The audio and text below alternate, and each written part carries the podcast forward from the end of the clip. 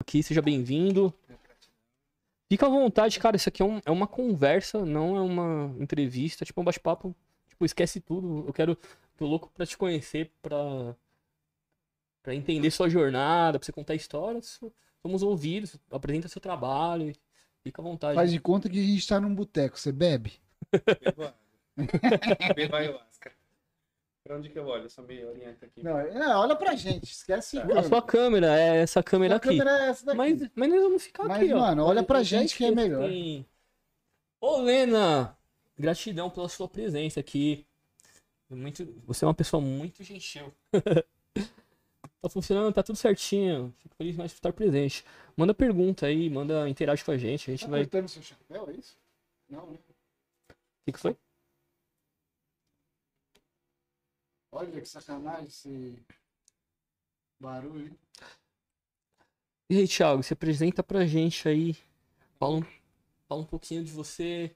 Que. Não, apresenta ele. Quem que é é ele? o Thiago, cara. Como assim, Thiago? Você conheceu ele quando, mano? Conheço ele faz dois dias, né? Dois, que eu- dois, que eu- dias. Eu, eu postei no. Conta aí, é, Conta conta. a história primeiro? É, conta a história. Então, galera, tava lá no. Vou falar pra você, né, Thiago? Tava lá no, no, no grupo. Queria, queria saber de um ritual que, que tinha a energia crística, né? Que, tipo, qual que é o ritual que tem uma energia evangélica, né? Que toca louvores. Aí a galera começou a aloprar. Começou, tipo, dar risada, fazer chacota, começou a, a, a falar mal, falar que não tinha nada a ver. E eu não conhecia, eu falei, ué, por que não, né? Tipo, não, não- comecei a não entender. Veio gente é, proteger, né? É, é, fa- tipo assim, ó, não faz isso, né? Não, calma aí, né? Tipo, é pra todo mundo, não sei o quê. É, muita gente criticou e, e também veio muita gente ajudar. Muita gente acolheu, entrou em contato, ofereceu um rito. Ô, vem aí, consagra aqui, nem te cobro nada, vem conhecer. E assim, a galera super acolheu também. Depois eu conheci um grupo de, de cristãos que tomam ayahuasca, que eu falei, nossa, cara, que legal, eu não conhecia. E a galera que, tá, que, que entrou depois também achou muito, muito interessante, muito acolhedor isso, velho. E aí o pessoal te indicou, fiquei muito grato de te conhecer também. Falaram muito bem de você, falaram que você tem uma bela experiência de vida e uma jornada de estudos, né? E ele é pastor e ayahuasqueiro, é isso? A gente tenta, né? Como que é? Vo- Você sofre preconceito lá, igual ele eh, se lascou ali no grupo, não? Ah, hoje nem tanto, mas já sofri bastante, a começar da própria família, né? do- Dos conhecidos, das pessoas É, deixa eu que... ver se o microfone.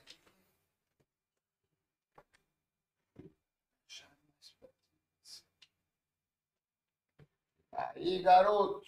Fala aí.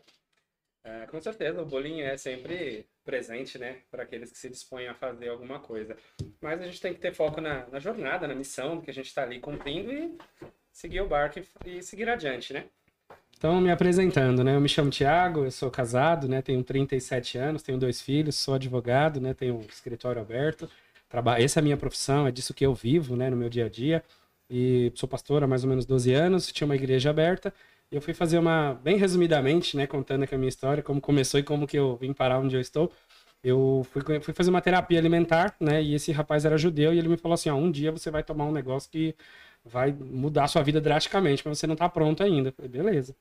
Aí entrei no consultório dele, fui esperar a consulta, tinha duas meninas do meu lado, elas, amiga, que aí, você vai no ritual? Eu falei, ixi, ritual, ritual já não é coisa boa, né, já não pode ser de Deus. Só pelo ritual- Só, só pelo, É, pelo vão matar nome, um né? bode, vão sacrificar crianças, então eu já falei, não, isso aí não, não pode ser coisa boa. Não, mas é o chá, você tem que tomar o chá. E falou uma pra outra, eu peguei, anotei tudo e pintei lá.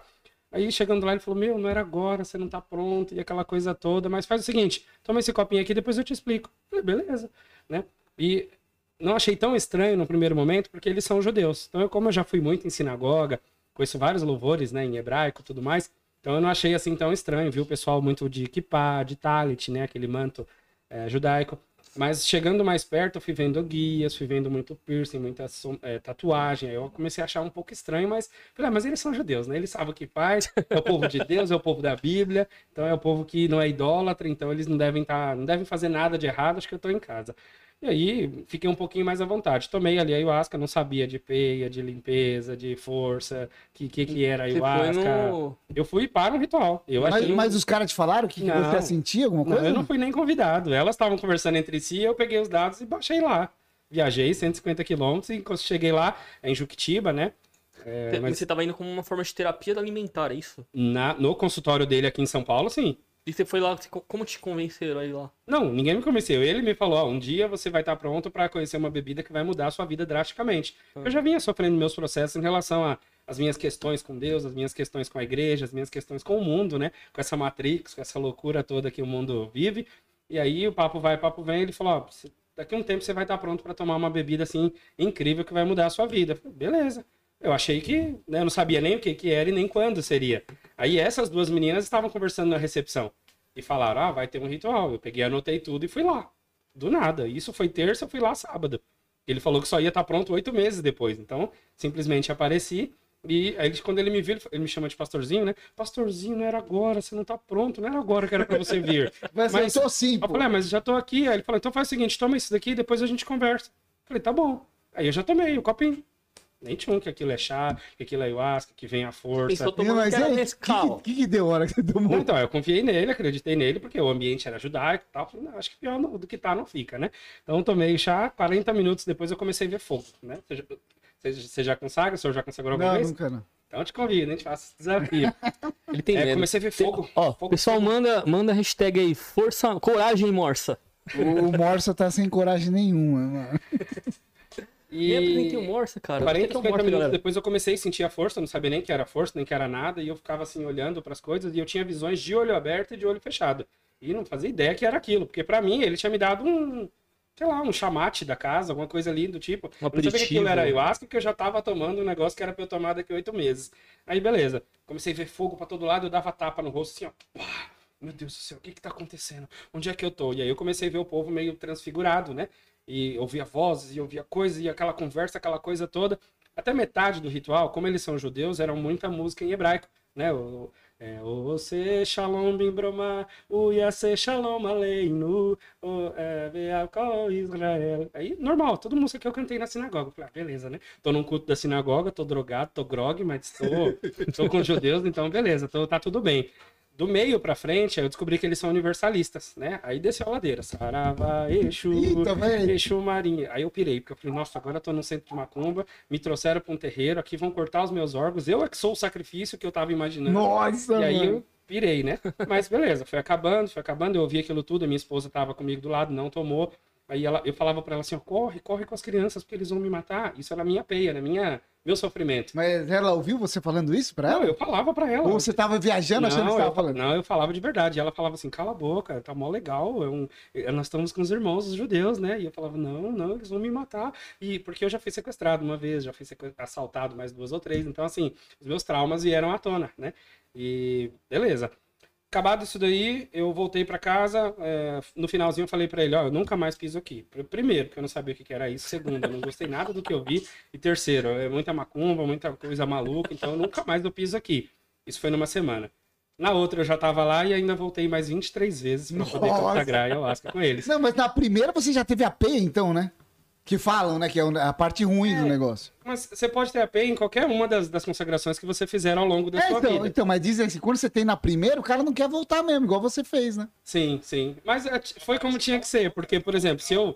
Eu, em sã consciência, o, o, o cristão, o crente xiita que eu sempre fui, eu jamais pisaria no ambiente daquele com, com esse tipo de música, com, esse, com, outras egrégoras, até mesmo o xamanismo, que é um lance todo de, de natureza, de indígena. Eu sou neto de índio, assim, direto, tanto de pai quanto de mãe, então eu tenho índio no sangue, eu já, porque o índio é muito discriminado, né, de, de certa forma, e o xamanismo também. Então eu jamais pisaria no lugar dele, daquele em sã consciência e tomaria né, um negócio desse. Mas aprove a Deus aí me permitir tomar e foi uma coisa assim incrível, incrível, incrível. Eu já estou no caminho da ayahuasca há mais ou menos três anos. E aí aconteceu de que, conforme eu fui gostando daquilo, eu fui levando as pessoas da igreja, da minha igreja comigo. Né? E aí o pessoal foi tomando, uns não gostaram, outros não queriam, outros não foram. Mas a Beleza. igreja é tua? A igreja é minha. Ah. Eu, eu, pastor, o presidente ali. É um ministério próprio, pe- Aham. pequeno. E aí acabou que ele fechou as portas por conta da pandemia. Quando ele fechou as portas, aí ferrou. Aí o pessoal falou: e agora? Você enfiou a gente nisso? É muito louco esse mundo da ayahuasca. Aí você vai ter que se virar. Arruma a ayahuasca e dá pra gente na igreja, no culto, né? Falei, não, mas não, acho que não combina, né? Ayahuasca com culto, com igreja. É, eu não sei nem se pode, né? A gente tá nesse limbo todo aqui, todo, todo esquisito, tudo estranho. E aí, nessa mesma época, que foi um ano e meio, um ano e seis meses atrás, eu conheci um pessoal do Santo Daime. E no mesmo mês eu conheci um rapaz que precisava vender uma chácara e falou: oh, enquanto eu não vendo, vai usando. Eu falei, ah, eu conheci a ayahuasca, o cara me emprestou a chácara. E eu tenho o pessoal do Santo Daime, pronto. Vou transferir minha igreja, que era em Diadema, exatamente para o contexto rural, e vou fazer os cultos igualzinho da igreja, só que tomando a ayahuasca. O mundo conspirou para você fazer isso. Tudo conspirou, né? O jeito de eu conhecer, porque se não fosse daquele jeito, eu, não, eu acho que eu não queria, né? Eu bem, bem xiita, assim, bem radical com tudo que eu queria. Qual, é... qual igreja que você congre... Congre... congregava que fala? É... Congregava. É, eu fui adventista, né? Eu nasci na Adventista do Sétimo Dia. Né? Nossa, cara, viramos... ela é mais, é, mais rígida, né? É, os adventistas hoje têm mais de 17 ramos, né? Tem vários tipos de adventista. Mas aí, saindo do sétimo dia, eu fui para Adventista da Promessa, que é bastante semelhante, mas já acredita no Espírito Santo e nos dons. E aí, dali, nós fomos uma igreja em células e ficamos nessa igreja em células por nove anos. Aí essa igreja foi crescendo e aí foi quando eu fui consagrado a pastor e fui ordenado a abrir um, um ministério próprio para cuidar daquelas pessoas que a gente tinha, eh, de certa forma, ali conquistado, evangelizado, né? E aí, entrando nesse mundo da ayahuasca, eu fui tentando levar isso tudo e encaixar isso tudo, até que começou a pandemia e eu me vi forçado a fechar a igreja que eu tinha. Porque eu teria que fechar mesmo, pagar aluguel, aquela coisa toda. Falei, gente, vamos dar um tempo na igreja e vamos continuar aqui no negócio da ayahuasca, porque a gente vai se conhecendo, vai aprendendo, vai é, experienciando, né, tudo que a gente tem para experienciar e vai ser incrível. Acabou que a igreja se fechou por completo, né? Hoje eu fiquei só na ayahuasca. É, de verdade, embora a ayahuasca não seja religião, né, o movimento xamanista não é exatamente uma religião, é uma filosofia de vida, né, de, de cuidado, de prática, de espiritualidade, mas não religião, né, como é o cristianismo. E estamos aí. Então eu fechei a igreja em março, em abril, meu primeiro ritual tinha em torno de quase 50 pessoas. Eu falei, meu Deus do céu, acabei de fechar uma igreja evangélica, caí em outra igreja indígena. aí o pessoal me chama, né, de paijé, de pastor, de xamã, de Tiago, de. Eu, eu, a gente chama de como então? De, de, de doutor, de, Não, de, de, Tiago, de chamado que. De, de pastor, padrinho, como é, é? me chama de padrinho, né? Eu não, eu não faço, eu nunca fiz, né, questão de nenhum tipo de de rótulo. Na minha igreja ninguém tinha uma cadeira especial, nenhuma roupa especial. A minha igreja era tudo assim, ó, preto, com luz, com esses negócios, fumaça. Já era uma igreja bem jovial. Ah, é? É, já estilo bola de neve, né? Já era uma igreja bem, bem, bem diferente. E acho que talvez por essas diferenças todas que eu me permiti um dia conhecer a ayahuasca e graças a Deus a gente já salvou aí, sei lá, dezenas e dezenas de pessoas do suicídio, da depressão, da ansiedade. Do vício também? Dos vícios também o vício, em especial, o vício tem que ter muita força de vontade, né? Mas eu tenho, tenho até o Claudinei, que é um dos rapazes que tá ouvindo a gente aí. Esse final de semana ele fez um ano que ele tá limpo, ele levou um bolinho de aniversário para ele mesmo, né? Um cara de cinquenta e tantos anos, assim, feliz da vida, porque pela primeira vez ele tá, ele encontrou um alento de vida, é cristão também, evangélico, vai numa igreja, vai na igreja dele normal, tudo bonitinho, mas também consagra a ayahuasca, o rapé, a sanang e o cambu. É, eu acho, a parte mais legal que eu achei da galera da ayahuasca que vem aqui, né? É que eles falam que recupera muita gente de vício, cara. Sim. E eles ficam mó felizes, né? Pô, os caras saiu da, da bebida, saiu da droga, não sei o quê. Só com, tipo, poucas sessões assim, de, de ayahuasca, né? Que loucura Porque que é isso. Os remédios, de modo geral, eles mascaram os sintomas, né? A ayahuasca te mostra a origem. É difícil a pessoa que consagra a ayahuasca e não entende o porquê dos porquês. Não entende o porquê dos problemas. Aí sara mesmo. Sara. Pastor, que, que, que, como que você, por exemplo, lida com um evangélico que, você quer explicar para ele, quer mostrar para ele, quer apresentar para ele, mas tem a, aquela, aquele, aquele choque cultural. Né? Como que você trabalha isso na pessoa? É, antes de te responder isso, eu vou falar duas coisas que eu acho super importantes nesse contexto de ayahuasca versus cristãos e tudo mais.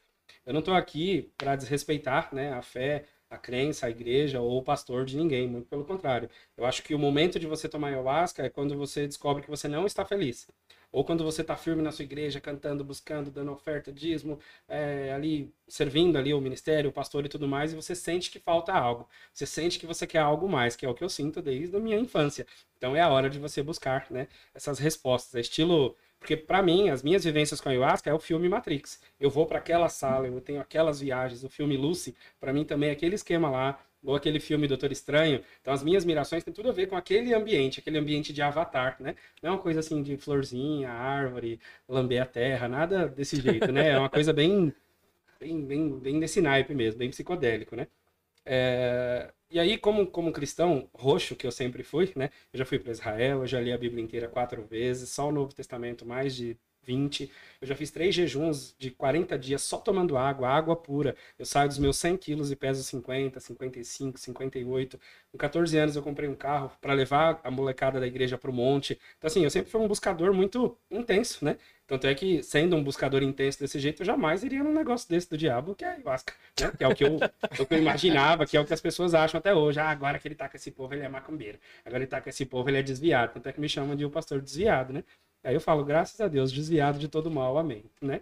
E então eu gosto sempre de falar isso para as pessoas, que a minha intenção aqui não é salvar o evangélico, né? De jeito nenhum, até porque eu nem acho que você esteja perdido, né? E muito menos desrespeitar a fé ou a crença de qualquer pessoa. Mas se você está feliz, fique aí onde você está, não, não conheça nada diferente, porque aí eu acho que é pra gente macho.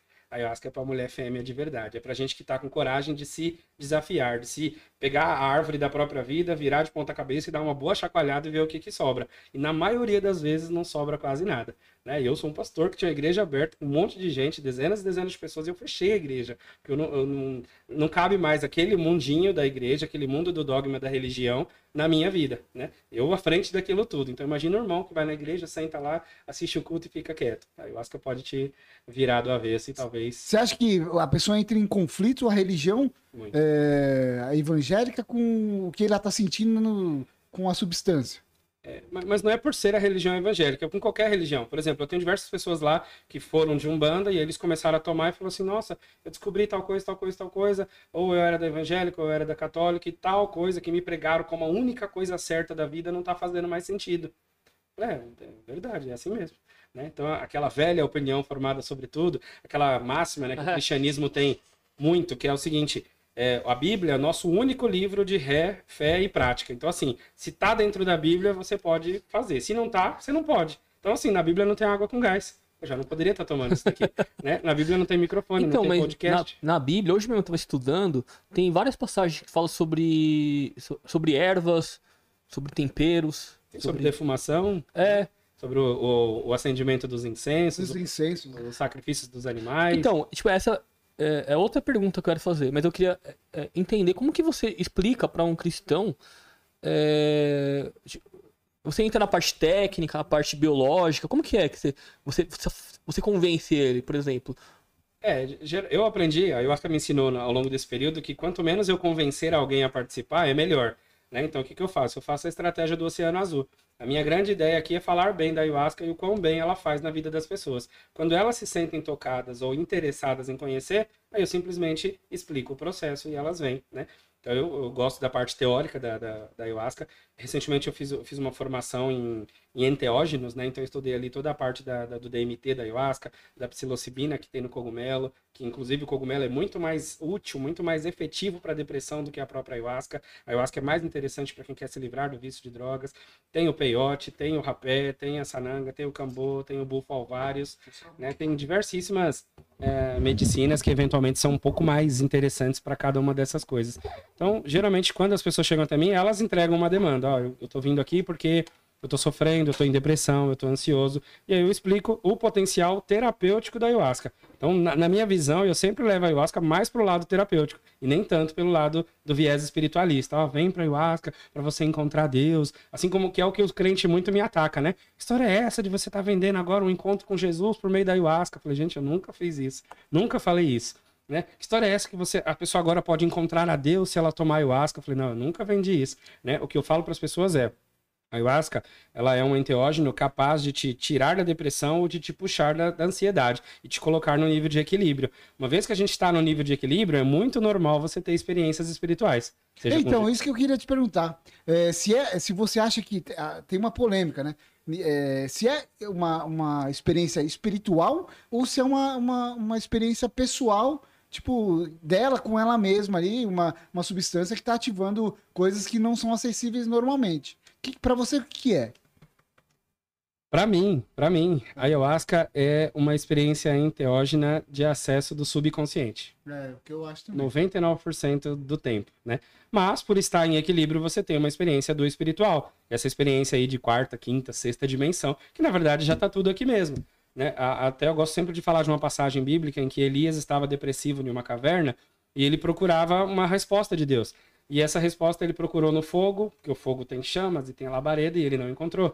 Ele procurou na ventania e ele não encontrou. Ele procurou numa tempestade e ele não encontrou. A resposta, o som da voz de Deus veio numa brisa suave. E é isso que a ayahuasca te deixa. Não é uma brisa tipo a da maconha, mas é uma brisa assim no sentido de você ficar muito, muito zen, muito calmo, muito equilibrado, assim, muito, muito relaxado. E aí nesse estado de relaxamento que é muito, muito acima do normal, que a gente consegue, né, de maneira natural, Talvez quem consiga mesmo são os monges budistas, o pessoal que medita por 8, 9, 10 horas seguidas. Aí eles, eles acessam nesse estado de, de é um estado não ordinário de consciência.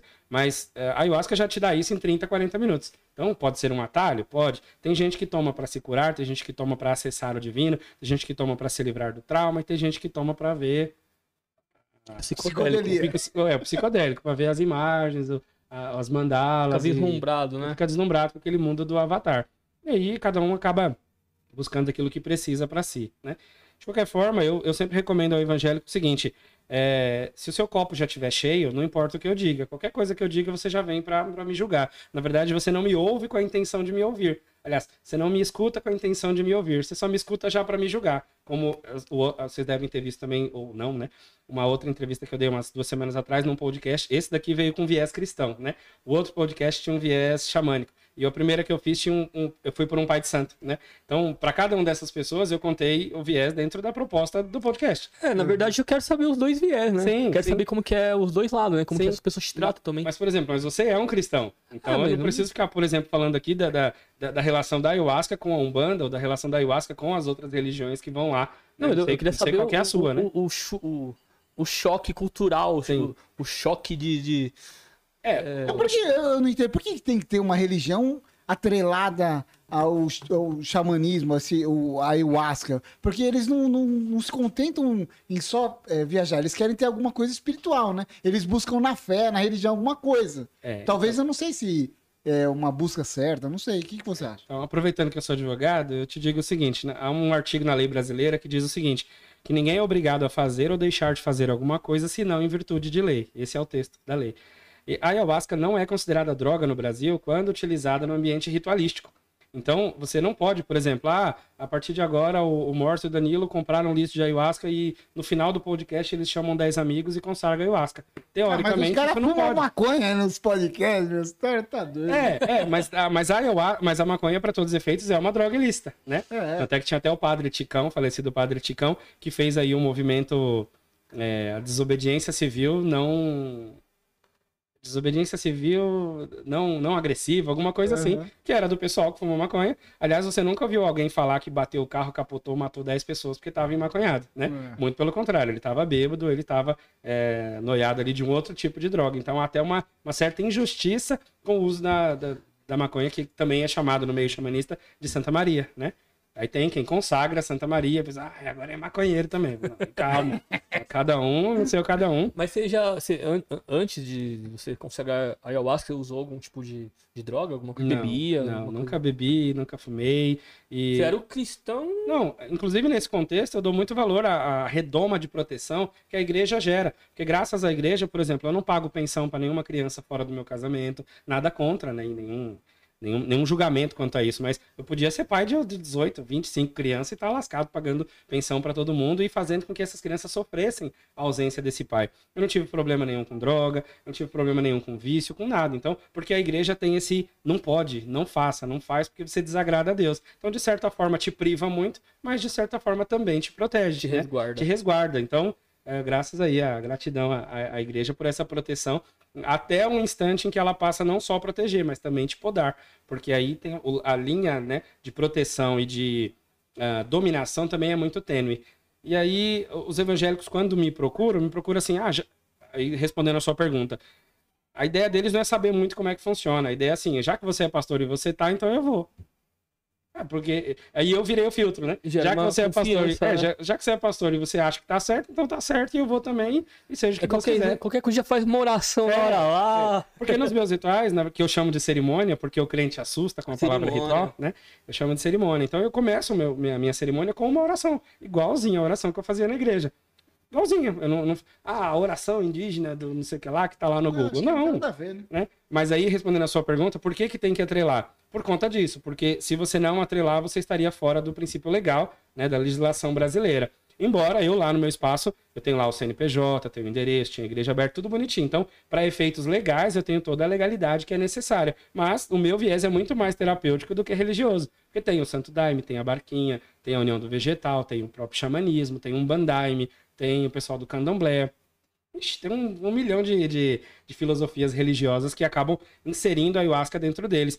E aí uma grande pergunta que o crente sempre me faz é assim, é, mas onde está a ayahuasca na Bíblia? Então, querida, está lá no livro de São Morsa, né? Capítulo 25, é, versículo número 12. Porque assim, esse salgadinho não está na Bíblia. O Dorflex não está na Bíblia. A Coca-Cola não está na Bíblia. O microfone não está na e Bíblia. E você usa tudo isso, né? E você usa tudo isso. Agora, quando convém, a gente fala, não, mas isso não tem problema. Agora, é porque a ayahuasca não está na Bíblia, então ele acha ali um trunfo para poder não usar. Agora, o que é interessante, um, um, a Coca-Cola é um produto que todo mundo, vocês estão ali tomando essa bebida doce. É uma bebida doce que qualquer pessoa pode tomar. Agora, o judeu toma isso daí e essa bebida não é do judaísmo. Né? O, cara do candomblé toma essa bebida e também não é do, do, do, candomblé. O cara do xamanismo toma e também não é do xamanismo. Aliás, eu não sei se é propaganda ou não, mas a gente falar aqui de um, de um grande rastreador que tem aí no Brasil. Pode? Não pode? Pode. O Ituran, o Ituran, por exemplo, é, é um produto de rastreamento veicular de uma empresa judaica. Agora, todo mundo que tem só pode usar o Ituran no carro quem é judeu? Né? Ah, aí a gente entra no mimimi também, que tem muito aí das grandes das grandes floreios que se faz, né? Aí estão se apropriando, estão se apropriando da, da cultura dos judeus e roubando o Iturã e botando nos carros e tal. Assim, eu, eu vejo a ayahuasca como um patrimônio natural da humanidade, né? É a decocção, é o cozimento de duas plantas brasileiras que não veio, né, com a vinda do mestre Irineu, ou seja, isso não é de 60, 70 anos para cá. Milenar, né? É milenar, né? Há indícios de uso de plantas de poder há quase dois mil anos atrás, então, inclusive o, nos templos antigos. O, tinha uma galera lá no, no grupo do, do, do, Facebook, lá da, da Ayahuasca de São Paulo, é, tipo, falando sobre é, segregação, tipo, é, é meio que, tipo assim, ah, evangélico não pode, mas você vê, tipo, o cara tá com orixá lá, tá ligado? O cara tá. É, ele tem um, um viés e tipo, ele não gosta. Não, tem que. Eu, não pode. Evangélico não pode. Por que não, cara? Sim. Mas é. É, se, você, se você parar pra pensar, só, se fosse assim, é só o índio que é poder, né? Sim, sim. Porque, tipo, todo Mas mundo, eu te pergunto, o índio, tá índio não usa celular? Índio não usa roupa, né? Índio não usa. Eu fui numa aldeia uma vez e o índio. Índio toma de... vacina. Pô. Índio saiu de Hilux, ou é. seja, isso é tecnologia do homem branco. Então, vindo de lá para cá não tem apropriação, é só daqui para lá. E outra coisa, que o pessoal peca demais.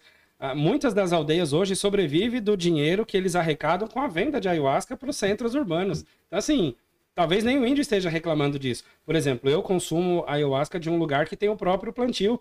Então, eles não estão consumindo nada das matas, nem de lugar nenhum. Agora, o pessoal faz muito mimimi, faz muito nhenhenhé com qualquer coisa, né? E floreiam demais algo que é bastante natural. Um chá natural que te dá uma, uma viagem é, emocional e terapêutica natural que você pode ter em qualquer dia, em qualquer hora uma experiência né, 99% segura, controlada, tem horário para começar, tem horário para acabar, e pior do que tá, não fica. Eu sempre falo para as pessoas exatamente assim: ah, mas eu tenho medo. Não, se tem medo, não toma. Mas tem curiosidade? Tem. Então já toma. Toma porque, assim, é um mundo de, de, de do Avatar, né? É um mundo do Matrix que é um negócio incrível que você nunca vai ter com qualquer outra coisa. Talvez você tenha alguma droga ilícita que te vicia. Mas da ayahuasca não vicia porque você entra na força em 40 minutos e dura 5 horas. Então o potencial de, de vício disso é terrível, né? É, é, impossível. E outra, quem já consagra sabe o sabor que tem aquilo. Então não dá. É ruim. Você... O Morsa tem curiosidade, tem que levar ele. Não, vamos. Um não, o Morsa tem morta. curiosidade, mas o medo é maior do que a curiosidade. Força Morsa, hashtag. Mas um dia vai dar certo. Não, mas eu tenho, tenho questões na Bíblia que os versículos lá que falam para você não. Talvez seja isso que eles dizem. Tipo, você não pode ter contato com espíritos ou consultar mortes, ou quem consulta mortos, né? Então, talvez seja nessa parte que eles estejam se apoiando. Ah, evangélico não pode, porque a Bíblia fala que não pode. Se isso for espiritual, não pode. Não, é, o que, que, você acha? É, mas é um julgamento errôneo, porque assim, quem disse que ao tomar ayahuasca você consulta mortos? É, né? Então. A pior do que isso, quem disse que para o, o evangélico nem acredita que é possível consultar um morto. Então, eu, porque se eu tomo uma bebida e eu vou consultar, então calma, então já tem muita coisa errada aí. Então é sim, é possível consultar, mas não é devido. É possível, mas eu não posso? né? Não é assim que é ensinado pra gente na igreja. É ensinado que nem existe essa possibilidade. Então, é... ao tomar a ayahuasca, você não está entrando no mundo dos mortos, né? Embora ayahuasca, o nome ayahuasca significa pequena morte. Por isso que a maior parte das pessoas, elas é, vivenciam a própria morte na ayahuasca. Né? Eu vivenciei, por exemplo, meus sete, oito primeiros rituais inteiros. Eu só tive experiência com morte. Eu me vi morto, eu vi o funeral dos meus pais, dos meus amigos, dos meus irmãos. Eu me vi dentro de túmulo, dentro de caixão, dentro de um monte de coisa. Porque ao eu sou tipo 7 do Enneagrama, né? Não sei se vocês conhecem a, uma ferramenta de análise de personalidade. E o maior medo do tipo 7 é exatamente o medo da morte, é o medo de perder. Então, eu sempre me via diante da morte, até que um dia eu fui de frente assim e falei: vocês não podem contra mim. Isso vai acontecer, mas é um dia. Não sai da minha vida, para de me perturbar. E aí aquilo se desfez assim, eu nunca mais tive esse tipo Nossa, de visão. legal. Então, assim, foi um processo extremamente terapêutico. A, a, morte dos meus pais vai acontecer um dia, mas é só um dia. Enquanto isso, o que, que eu posso fazer? Eu posso ir lá mais vezes, amá-los mais vezes, conversar mais vezes. Ontem mesmo eu acabei o trabalho rapidinho, fui para casa da minha mãe e fiquei lá com ela. Das quatro às oito da noite, depois fui para casa e fiquei com os meus filhos. Porque daqui X anos eu vou estar no velório dela.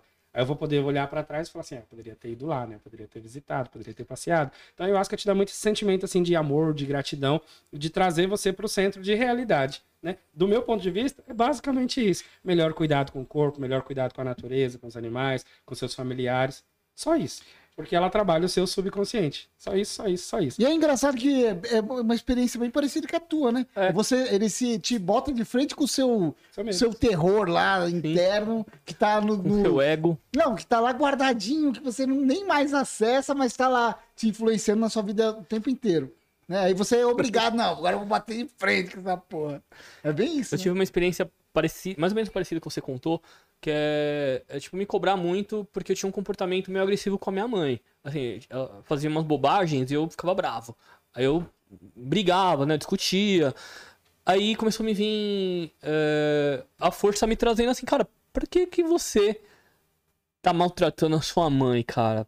Um dia você vai perder ela, você vai olhar para trás, vai falar, é, você só brigou com a sua mãe? Você só vai ter lembrança é, né? disso só? Você, vai, você, vai, você vai olhar para trás e só vai ter lembrança de briga, né? Cadê aquele momento de você abraçar ela? Ela vai morrer e você não vai ter isso. Por que, você não, não para de ser trouxa e vai lá e dá um abraço, fala que chama pra sua mãe, tá ligado? Aí, tipo, passou algumas semanas, eu, eu tinha uma recaída, briguei com ela, e fui tomar de novo. Aí teve a mesma coisa, a mesma briga interna comigo mesmo, até eu aprender. Foi umas cinco sessões de terapia pra eu conseguir eu olhar pra minha mãe, ela falou uma besteira, eu. eu beleza, é tranquilo. Dá um abraço aí, Sim. tá ligado? Tipo, isso, isso, foi, isso é muito rico, cara. Isso foi uma terapia para mim que. Cara, eu. Não sei, talvez se minha mãe morresse, eu, eu não tivesse isso, talvez eu viveria com depressão para sempre, cara. Porque hoje eu não consigo viver sem a minha mãe. Tá bem com a minha mãe. Falando nisso, abraço gordinho. Então, é sensacional, cara. É muito. É, foi, foi, foi uma das experiências que, tipo, mudou a minha personalidade, sabe? Ser mais calmo, mais de boa, respeitando. Mais centrado, né? Sim. Por exemplo, eu, eu, advogo, tenho uma escolinha infantil, sempre, sempre tive envolvido em vários negócios ao mesmo tempo, porque eu tinha uma meta de juntar um milhão de reais até os meus 40 anos. Hoje a minha meta, aí eu desisti dessa meta. Não que eu não queira, né? Ter lá o dinheiro guardado à disposição para proporcionar conforto, segurança e felicidade aos meus filhos e à minha família. Mas a minha meta passou a ser o sorriso dos meus filhos e da minha esposa. Se eu, se eu conseguir o dinheiro, consegui. Se eu não conseguir, tanto faz, né? Não importa. O negócio é andar descalço, é olhar o vento, olhar os pássaros, é se reconectar com a natureza, porque eu acho que a grande loucura do mundo todo é essa dissociação da natureza, né? É, a gente tá, vocês não estão vendo, né? Mas a gente está aqui atrás de uma parafernália gigante, um monte de botão, e o rapaz está ali parecendo que está na bolsa de valores, né? E assim, é, então a gente cria esses, esses mundos para poder estar online, para poder aparecer, para poder ter as coisas, para poder ter o status. Né? Eu já tive um carro de quase 100 mil reais, já tive um carro de 10 mil reais que me levavam exatamente para o mesmo lugar. O de 100 mil reais tirava mais suspiros, né? Falava, nossa, o doutor aí tá bombando, hein? Mas será que a gente faz tudo isso pra gente ou é pro, pros outros, né? Eu, então, eu, eu acho que o dinheiro é um. Eu, eu, às vezes eu fico fazendo uma reflexão. Acho que o dinheiro é o mal da humanidade, às vezes, cara. Que, tipo, ele sempre traz coisa ruim, nunca vem coisa boa. Não, é só ostentação, é só, tipo, ele, ele faz você é, esquecer do, do, ser humano, e aí você entra naquele ciclo de só, tipo, viver naquele mundo de dinheiro e querer mais, e querer mais, e, querer... e nunca, nunca, nunca sei, satisfaz, né? satisfaz. E, tipo, é. É, eu acho muito estranho isso. A Bíblia fala que é o amor ao dinheiro, não necessariamente ao dinheiro, mas o amor ao dinheiro é que é a raiz de todos os males, né? Então, com certeza, essa sede de poder, como tem o filme lá, né, Fome de Poder do, do McDonald's, é, é, é, de fato algo insaciável, né? E a gente precisa crescer. Só que assim, é, só um exemplo, né? Nós estamos em três aqui. Eu dou três bolinhas de, de, de salgadinho, né, para cada um dos três. Para eu comer duas, algum de vocês dois tem que ficar sem, porque não tem a quarta bolinha. Então, dinheiro é mais ou menos, a matriz do dinheiro no mundo é mais ou menos essa. Só exemplificadamente falando, tem um milhão de reais no mundo. Para eu ter o meu milhão de reais, todos vocês não podem ter nada. Não tem como criar dinheiro. A menos que você cave na terra e ache ouro, ache diamante. Né? Aí você vai criar uma moeda nova. Mas é, para um ter, tem que faltar para o outro. E a gente está sempre nessa selva, nesse desespero, nessa, nessa agonia de fazer por onde ganhar mais. E a gente perde o essencial. Né? Meus filhos têm. A menina tem um ano e seis meses e o menino tem quatro anos e pouquinho. Então, assim, daqui. A minha esposa falou ontem para mim, Thiago, tô grávida. E já fez quatro anos e meio né? Que o menino já nasceu, pai, pai, ele cabeludão assim, pai pra lá, pai pra cá, e aí, moleque doido, não sei o que lá, não sei o que lá, canta as músicas e brinca. A menina também, a gente chega perto dela e fala, sai doido, sai doido. Assim, mas acabou de nascer, já faz um ano e seis meses. E a gente fica nessa vida doida, eu, na minha meta financeira, querendo fazer, saindo de casa às 7 da manhã, chegando 10, 11, meia-noite. Quando eu for querer sentar ela no meu colo, ela já tem 16 anos. Aí ela falou: Não, pai, eu não quero mais. Sai fora, eu já tenho namorado, já tenho vida própria. nem quero tomar esse negócio desse chá aí. Eu não quero te seguir. Então, por que não. Não, não é um incentivo, né? Largue tudo e vem viver o natural. Não. Eu fui fui reconduzido a viver natural, né? Meu irmão tá, meu irmão do meio tá se preparando para morar fora, o outro é fotógrafo, cada um na sua vibe, cada um na sua meta, né? Mas eu reduzi bastante, assim, pisei o pé no freio de verdade. Eu não, né? A ayahuasca me pisou o pé no freio e falou: calma, olhe para o essencial, olhe para o importante, né? Deixa o trivial de lado. E aí, eu, graças a Deus, eu tinha conseguido fechar a igreja, porque o, aluguel estava muito caro, a gente foi assaltado, levaram os instrumentos todos, foi aquela loucura toda.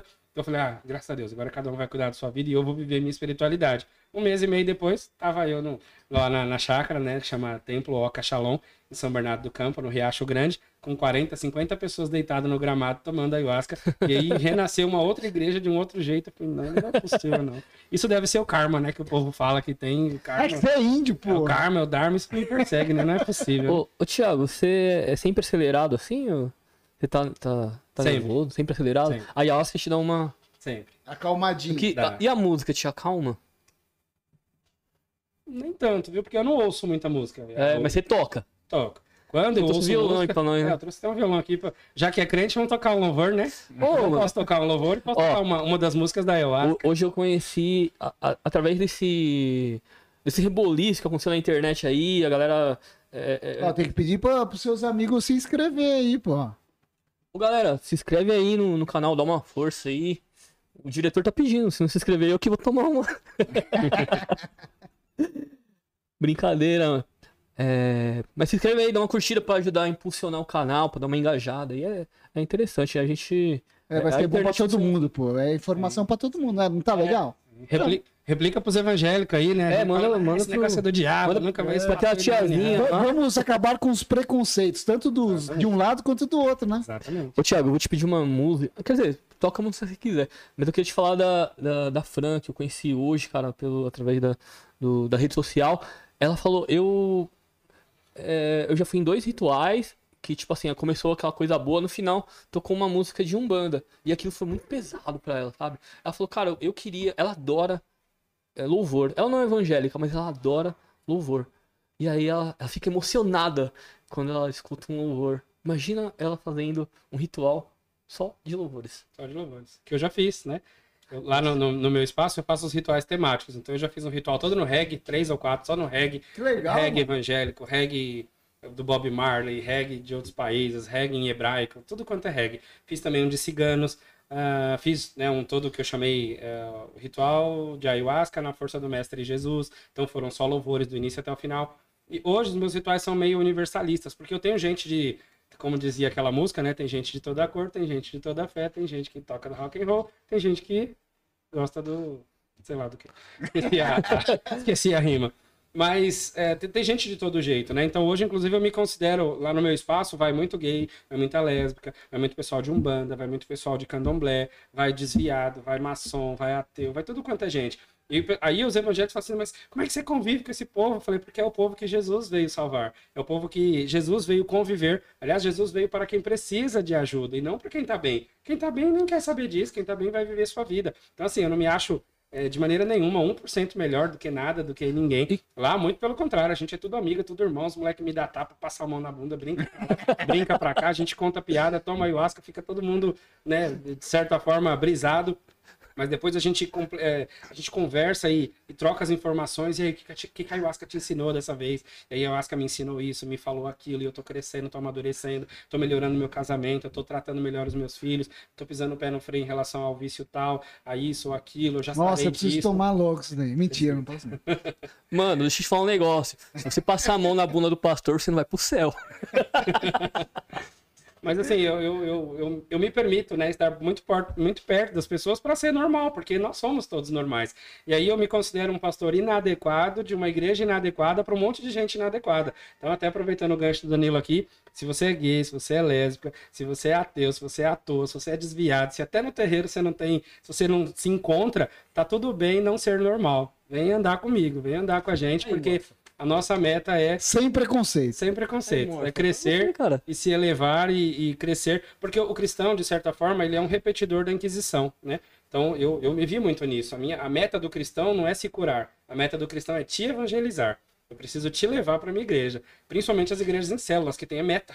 Eu tô com 10 membros, eu preciso ter 100. Eu tô com 100, eu preciso ter mil. Eu tô com mil, eu preciso ter 10 mil. Há um, há um certo uma gana, né, de crescer ali a comunidade. E aí a gente vai botando para dentro, sem, sem qualidade, e só com números, e só com números. Quando é um direito da pessoa ser natural, ser um, o que a gente chama hoje com a maior naturalidade possível, ser um bruxo, ser uma bruxa, ou seja, uma pessoa que senta na terra, né, que fala com a terra, que planta a lua, ou seja, que deixa sua menstruação cair na terra, porque é natural, era assim que as mulheres antigas faziam, e a igreja, de certa forma, é, é, matou, enforcou e botou no fogo, porque elas faziam um chá, porque elas faziam um parto, porque eles tinham uma visão, né? Os profetas de hoje, que você já deve ter visto nas igrejas, os profetas que entregam recados, dão revelação, um cara desse no período da Inquisição teria sido queimado, teria sido enforcado, porque ele acessava o mundo espiritual e trazia a informação do céu para a terra. Então isso não podia, isso era herege. Essas pessoas que têm como que eu posso dizer assim, esses dons sempre existiu? Sempre existiu.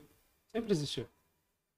Como que é, como que é, por exemplo, quando vai um, um, um bandista, um, um, um, bandista raiz, ele vai lá no, no, no, seu, como é que fala, que você chama? No meu espaço, lá na Oca Shalom. Não, no... Como que é? Você não, você não chama de rito. Na cerimônia. Na cerimônia. Quando, quando um bandista vai na sua cerimônia, como que é a experiência dele? No, no, início, bem no início, quando eu comecei as cerimônias, a minha cerimônia era 70% de louvores e 30% de música xamânica. Vem força da ayahuasca, vem. Que é as músicas padrões, né? Que, que canta em todo quanto é lugar. Por exemplo, uma música falasse assim, Divina Mãe, eu já não colocava, porque Divina Mãe deve estar falando da Aparecida, e Aparecida é um santo, e isso é católico, e isso é idolatria, então já não vou tocar isso de jeito nenhum. É, Ganesha, não sei o que lá, Shiva, ou Mamãe Oxum, é o pai Xangô e pai Ogum. Não, isso é o próprio demônio, então isso não vai tocar no meu espaço nunca, nunca, nunca. Só que eu notei que o meu espaço tinha lá 100 pessoas e que 7 eram evangélicos e 93 não eram. Pô, então eu tô tocando louvor para quem não é evangélico, né? Ou seja, eu tô, tô nutrindo as pessoas com a comida errada. Então a gente passou a tocar tudo quanto é música é, que agrada em todos os estilos. Porque o que, que, eu entendo? Que a música conduz à miração né? Ou seja, miração é um processo que a gente tem quando a gente toma ayahuasca 40, 50 minutos depois.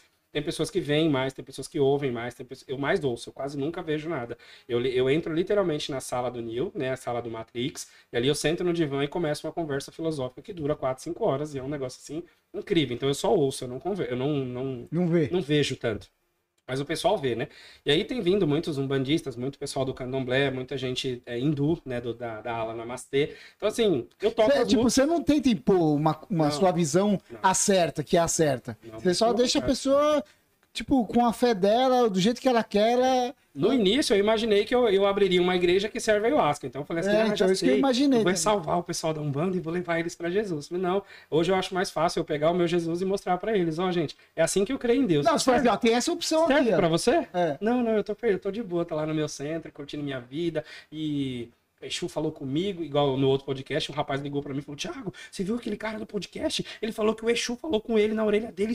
O Exu é o próprio Satanás. Eu falei, querido, deixa de ser ignorante, vai estudar, vai estudar sobre a mitologia africana, vai ver quem são as, a- as pessoas na mitologia africana, na mitologia grega, na mitologia, na própria mitologia cristã. Né? Então, assim, não serve pra você? Fica quietinho, cala sua boquinha pra você não profanar o sagrado, para você não profanar o santo. Não serve para você, só deixa para lá. Então, lá no meu espaço, eu começo o ritual, a cerimônia, com uma oração, coloco uma sequência de músicas que dura de 4 a 5 horas.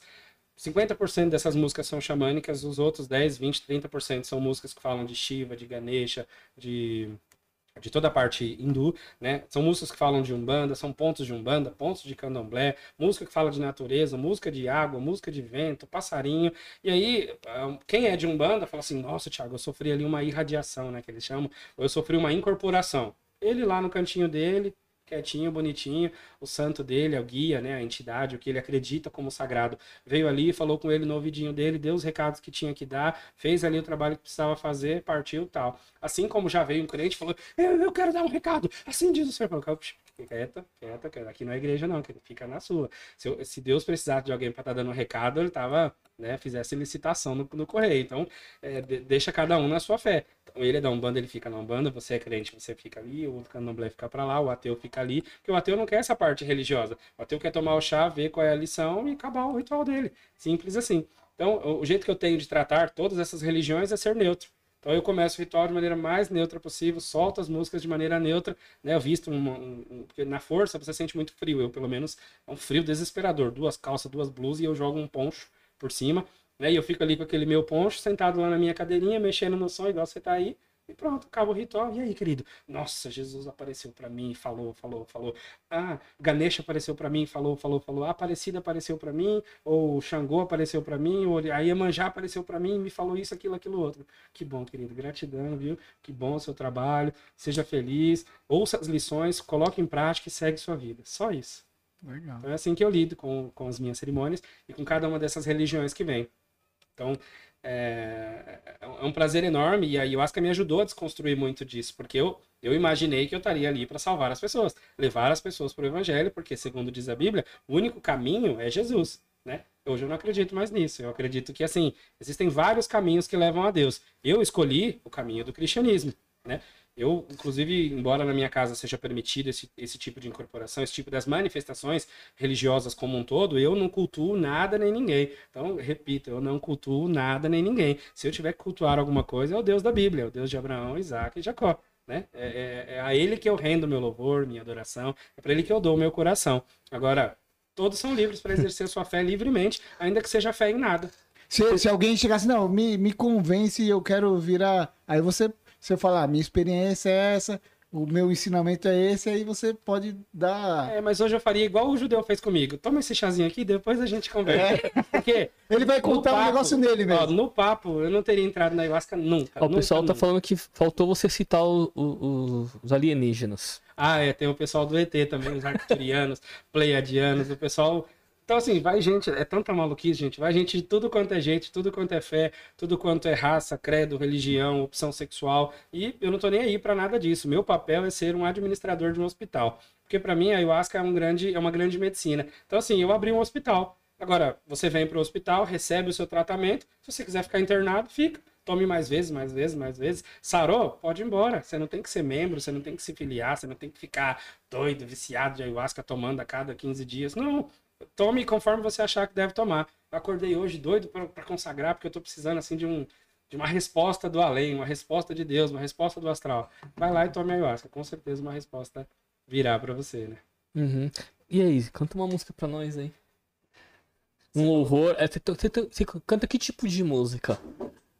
Você canta também música de ayahuasca também? Ou só louvor? Como que é? Sim, geralmente no- nos rituais a gente até então nunca tocava música é, ao vivo, porque só tava eu tocando e a música da ayahuasca requer muito tambor, né? Muito.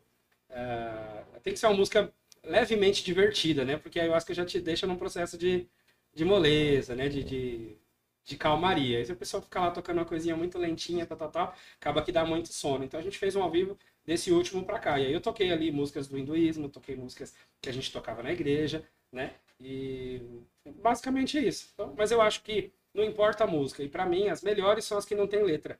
Porque elas não te conduzem, elas não te induzem a nada. O senhor, quando o senhor for tomar ayahuasca um dia, o senhor vai ver que a música fala assim: é, o passarinho tá cantando, tal, tal, tal. E lá na sua cabeça você vai ver o passarinho. Vai ver o passarinho cantando. Então, assim, as músicas conduzem a miração. Então, se você ouve uma música igual essa daqui que vocês colocaram aqui, ó, só um sonzinho de fundo, um, um pianinho, um som de barulho do mar, vento, chuva, tal. Aí não tem influência de nada. Não tem influência só... de nada. E você vai para onde você tem que ir e é lindo, né? Mas é, requer muito mais atenção também, porque você divaga, né, o tempo todo. Legal. Vamos cantar um, um louvor que a gente cantava na igreja assim, ó. Ele é exaltado, exaltado nos céus. Eu louvarei ele é exaltado, para sempre exaltado, seu nome louvarei.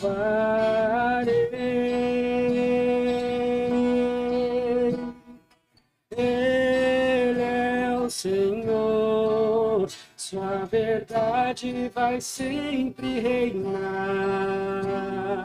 Terra e céus glorificam teu santo nome. Ele é exaltado, o rei exaltado nos céus. Isso é um louvor, né? Que geralmente Bonito, se canta. Hein, Bonito. Música linda, Mas, cara. Exemplo, na ayahuasca a gente canta lá uma música assim, ó.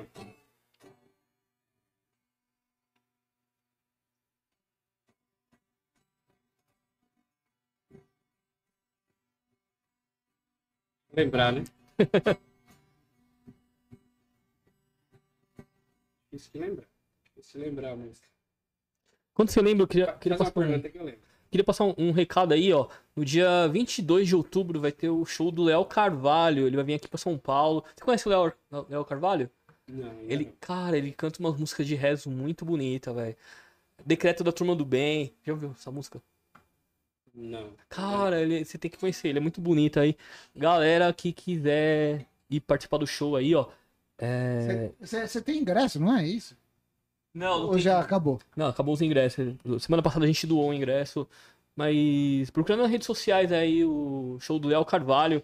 Vai ser, vai ser massa aí. Tipo, o cara é, é um dos primórdios das músicas de reza. É muito bonita as músicas dele. E aí, lembrou? Lembrei. Ah, vamos ver. De boinha encantada, traz admiração ao arauá de buiá e o cupa oraote. De boinha encantada, traz admiração ao arauá de buiá e o cupa oraote. Aê, aê, aê, aê, aê, aê ai, ai, ai, ai, ai, ai, ai, ai, ai, consagrando as medicinas, descobri o meu valor, encontrei o ser divino do meu interior. Consagrando a medicina, descobri o meu valor, encontrei o ser divino do meu interior. Ah, é isso aí mesmo, né? Essa daí é do, do PP Soares? É, não, quem canta essa, não sei a, a, composição de quem é, mas quem canta é Casa Airá. Casa Airá, PP Soares, mano. A PP Soares e a Luana. Um abraço pra é, vocês aí, não sei se estão assistindo, mas é, eu já fui lá na casa deles, eles cantam essa música aí, é muito bonita. Sim, sim. Ó, a. Cadê? Uma moça aqui, mano, ela pediu pra cantar a música do Ganesh. Precisa ver se ele, se ele sabe. Ela pediu, né? Não, mas ele... Fala o nome aí pra eu disciplinar ela depois. Fala. Calma aí, que eu. Ah, pediram Ganesha, cara. A, a Mariana pediu Ganesha. Daniel também pediu. É, é, é conhecida essa? Ganesha? Não sei. Ganesha é um deus. É... Mas você conhece essa música? É uma sim, música sim. específica? Deixa eu lembrar, né?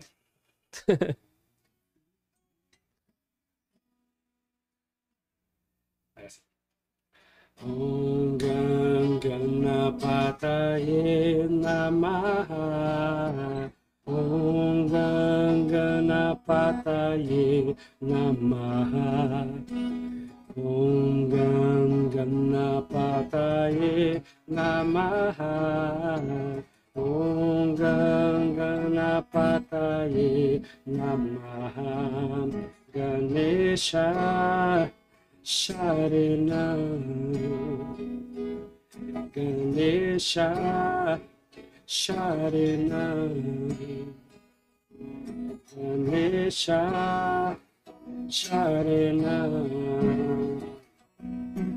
Om Ganam Ganapataye Namaha Om Ganam Ganapataye Namaha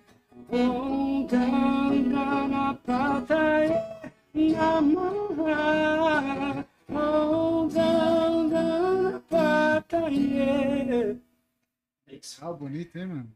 Ganesha é uma divindade né, do hinduísmo. E o crente Tiago, de três anos atrás, jamais cantaria uma música dessa. Né? Ou qualquer outra música que, que, que supostamente não fosse um louvor, que se pudesse cantar na igreja. Mas com uma das coisas que a ayahuasca mais nos ensina é exatamente o deixar de julgar, né? E foi o que mais eu lamentei naquela, nas respostas da sua postagem, porque as pessoas atacaram, não, mas como é que pode? Estão dogma, dogmatizando, aí já já vão começar a cobrar dízimo, começar a cobrar oferta. e teve uma pessoa lá que até respondeu, nossa, o irmão fez uma simples pergunta e vocês não sabem dar uma singela resposta, né? Sem julgar, sem criticar, sem atacar. Por que não o evangélico poder fazer né, uma, uma cerimônia com a ayahuasca? Não, porque não pode, porque pro evangélico tudo é errado, tal, tal, tal. E assim, mas você é evangélico? Como é que você sabe o que passa na cabeça de um evangélico? Não, e cada evangélico é um evangélico. Sim, sim, sim. Não pode generalizar Exatamente. e falar assim, todo mundo é igual Exatamente. e todo mundo tem que ser crucificado. A toda, minha... toda generalização é burra. É, a minha primeira experiência foi para respeitar todas as religiões. Sim. Respeitar todas as formas de fé. Sim. Deixa eu fazer uma pergunta. Você é, acha que essa questão da espiritualidade, né? Ou se é uma espiritualidade ou se é uma substância que está te alterando. Teria como provar que é espiritual e não. Você vê uma forma de fazer, assim, ah, isso é espiritual mesmo, ou não, isso aí é. O cara tá dentro dele mesmo ali, é. desbloqueando o que estava bloqueado. Quando se conversa com, a, com, as pessoas que já consagraram ou que consagram há bastante tempo, o jeito que se tem de provar são determinadas por exemplo, teve um rapaz que tomou uma vez e ele cristão, né? Aí eu falei, e aí, como é que foi para você? Ele, rapaz, eu conversei com a minha mãe quatro horas seguidas. Falei, mas cadê sua mãe? Tá morta. Falei, então me explica, então chupa essa manga aí. Porque o cliente não pode falar com a pessoa morta e os mortos não voltam. Se você falou com ela, com quem é que você falou? Eu tenho minha resposta, né? Que é a que mais me faz sentido. É, a, e para mim, a que mais faz sentido é que ele conversou com uma alegoria do cérebro dele, né? É o cérebro dele sabe quem é a mãe, a imagem da mãe, a figura da Todas mãe, a voz da, da mãe, o cheiro tudo. da mãe, tudo da mãe. E aí ele já sabia a resposta da pergunta que ele fez. Beleza, isso é como eu vejo. Mas é, tem pessoas que acreditam que é de fato aquele o espírito daquela pessoa que faleceu. Mas o legal foi que nessa, nessa conversa dele, ela deu uma resposta de algo que supostamente ele realmente não sabia. Aí ele falou, Thiago, agora eu buguei, buguei completo, porque é, de verdade parece que eu falei com um morto e isso é espiritual. Como é que eu vou dizer que não é? Então, você é crente, você vai voltar para sua igreja normal, fica quietinho, finge que nada aconteceu, porque eu acho que não tem como provar. A ciência não quer provar que é espiritual, muito pelo contrário, a ciência vai mais pro lado do, da, da, da fisiologia da coisa mesmo, né? Armalina, armina e tetra e do armina, que é exatamente as enzimas que compõem né, ali a, a, a, ayahuasca e é o que fazem dar a miração. Né? A, da folha vem a miração e do cipó vem o tempo em que ela fica no, no, no seu corpo, assim como as outras medicinas todas. Então, assim, essa prova não, não tem como ter. Inclusive, tem vários médicos que consagram, e quando você vê a, o relato deles, é sempre pro lado da espiritualidade. Porque quem consagra tem essa impressão de que é uma experiência completamente espiritual e só espiritual. Porque é uma coisa muito irreal, assim, muito. Muito, muito surreal, né? Do que a gente está vendo aqui no dia a dia. Quando o senhor for consagrar uma vez, o senhor vai ver. O senhor tá olhando aqui para essa televisão e de repente você tá lá na televisão. E você entra lá e quando você volta, você fala, gente, por onde, por onde é que eu passei? Porque é uma experiência, é muito realístico o jeito com que você vê essa, essa coisa. É tipo cogumelo, né? Os é tipo cogumelo. É tipo cogumelo. Inclusive, eu já consagrei também a psilocibina, né? Que é um cogumelo que chama de cogumelo mágico, porque, inclusive, a psilocibina é mais apropriada para depressão do que a própria ayahuasca. É, mas aí, assim como a ayahuasca, existe um milhão de preconceitos. É coisa de noia, é coisa de não sei o que lá. Estão se drogando, estão misturando as coisas, quando na verdade é, tem igreja fazendo aí de. Tem igreja que vende Todd próprio, da marca própria deles. Tem roupa própria, tem igreja que tem cartão de crédito com a bandeira da igreja. Que vende água. Água benta, água. E cura, né? A minha avó mesmo, quantas curas a minha avó relatou por colocar a garrafinha dela de água em cima da televisão? Porque é o poder da fé. Né? A fé faz coisas incríveis, incríveis, incríveis. Pra você ter uma noção, uma vez eu dei um frasquinho de ayahuasca para um rapaz e falei, ó, oh, isso daqui veio da, do Amazonas. Foi demorado um ano para poder fazer. Você tem que pingar isso daqui na sua ferida. E o médico falou que isso daí chama. É, fe... O médico não. O índio falou que isso daí chama fecha ferida. Ele falou, deixa comigo. Aí ele jogava três gotinhas na boca e três na ferida. Em 15 dias ele falou, ó, já fechou metade. Não é. Eu acho que não tem é nada a ver com né? fechar a ferida. É fé. Né? Aí você aplica isso a uma água, você aplica isso a um passe, uma defumação, uma oração, como acontece na igreja, se manifesta. Literalmente a fé, ela é capaz de fazer Você acha que os dogmas religiosos é, são ferramentas para atingir a fé? Para chegar na fé? Para chegar até Deus? Eu acho que sim, mas de maneira negativa, né? Eu acho que os dogmas, na verdade, eles, eles visam é, prender e manipular. Porque essa é a grande, é o grande trunfo da religião. Ela consegue te cativar por medo. Ou medo de não ir para o céu, ou medo de ir para o inferno. Né? Por que, que as pessoas fazem tão cegamente as coisas todas que fazem? Porque o ser humano naturalmente tem uma inclinação à adoração. Então, assim, eu adoro o Deus certo, na igreja certa, no local certo, porque eu estou certo de que eu serei salvo e eu vou para o paraíso. A, a, a partir do momento em que você é capaz de poder questionar isso daí, eu não sei a opinião de vocês, mas para mim, hoje, a Bíblia ela não é mais a palavra de Deus, ela contém a palavra de Deus. Porque se você pegar firme para estudar a Bíblia, você vai ver que hoje ela tem mais de 600 inconsistências de tradução, de desencontro de informação. Um determinado, na mesma história, num livro, Jesus saiu de uma cidade. No outro livro, ele entrou na cidade. É, mas ele saiu ele entrou? Né? No Velho Testamento, no livro ali de, de Samuel, Deus mandou Davi contar o povo, fazer o censo. Aí Davi foi lá e contou o povo. Quando ele contou o povo, aí Deus respondeu para ele: Agora, porque você contou o povo, eu vou te punir. Nossa, mas que é, esquizo, esquizofrenia é essa, né? Você mandou, você, é igual você brincar com a criança, põe o bolinho aqui. Quando você põe o bolinho aqui, você dá um tapa na mão dele. Então foi isso que supostamente Deus fez. Mas é porque tem muitas inconsistências de tradução, muitos desencontros, né? E isso é só estudar que qualquer pessoa consegue, consegue ver. Agora, menos de dois anos atrás, foram descobertos vários fragmentos do livro de Isaías, né? Que já é um, livro, um dos livros mais importantes da Bíblia. Ou seja, a Bíblia ainda está em formação. Né? Então ali não contém tudo. Tem outros livros que são igualmente sagrados. Talvez como o Alcorão, talvez como o livro de Enoque, que não está na Bíblia, talvez como os livros apócrifos do, do da Igreja Católica, que também não compõem a Bíblia, uh, talvez o Evangelho de, de, Maria Madalena e tantos outros né, livros que são históricos e são importantes, e talvez até um, um pouco mais de, de história do que tem alguns dos livros da Bíblia, mas é, aprove ali a, a, pessoa que fez aquele conjunto dizer, ó, só isso que presta, só isso que é bom. E se você tiver que viver uma vida formatada só naquilo, aí realmente não dá para conhecer é, coisas novas e com certeza o dogma não, não ajuda. Uma questão que eu tenho assim, o evangélico ele acha que o Papa é o anticristo, é o próprio anticristo ou não? É, isso não, não é uma. Não, tem, tem uma parcela de pessoas que acham, porque existe essa teoria de conspiração, né? Que supostamente o mundo está sendo encaminhado para acabar com a, a, vinda do apocalipse. E aí tem lá que o, o, presidente dos Estados Unidos, seja ele qual for, em que época for, pode ser uma das pessoas que é o anticristo. É, aí havia uma suposição de que o anticristo também poderia ter sido o Bolsonaro. O, o anticristo com certeza está muito ligado ao Papa ou a um outro cara que é, que é grande aí nos Estados Unidos. Talvez também o primeiro-ministro de Israel, que no futuro talvez fosse uma pessoa que conseguisse é meio que trazer paz ao mundo, né? Colocar paz no mundo e disseminar todo tipo de guerra. Então. Mas eu, o que eu ouvi é que, tipo, como o Papa seria um representante de Deus na Terra, ele já é o próprio anticristo por causa disso. Não, não. Não? Não. no evangélico tradicional, no evangélico mais normal, o Papa não é uma figura bem-vinda porque ele é um idólatra, né? Então, qualquer coisa que venha da Igreja Católica para o evangélico já não, não serve. Certo. E a pessoa do Papa é alguém para quem deram poder demais e ele não tem esse poder todo. Ele é só então, um ser humano. Ele é só um ser humano. Então, as pessoas beijam a mão, rezam para ele, assim como rezam para o mestre Irineu, né? E para tantas outras, para um falecido que está morto e tal. Então, o evangélico não, não, não vai muito por essa vibe. Então, existe uma ala de evangélicos que, que acredita é assim. que sim, que o Papa ele tem tanto poder que um dia ele vai se rebelar contra o mundo e vai se revelar ser o anticristo, né? Mas é só uma corrente. Interessante. É só uma corrente filosófica, né? Na, na Bíblia, você já leu a Bíblia várias vezes, né? É, tem alguma coisa que é, avalia beber ayahuasca ou que proíbe? Alguma, alguma coisa que você acha que, que, que pode ter a ver? Então, vindo do ponto de vista em que a gente toma, que é pelo viés da terapia, não tem nenhum, nenhum impedimento de jeito nenhum.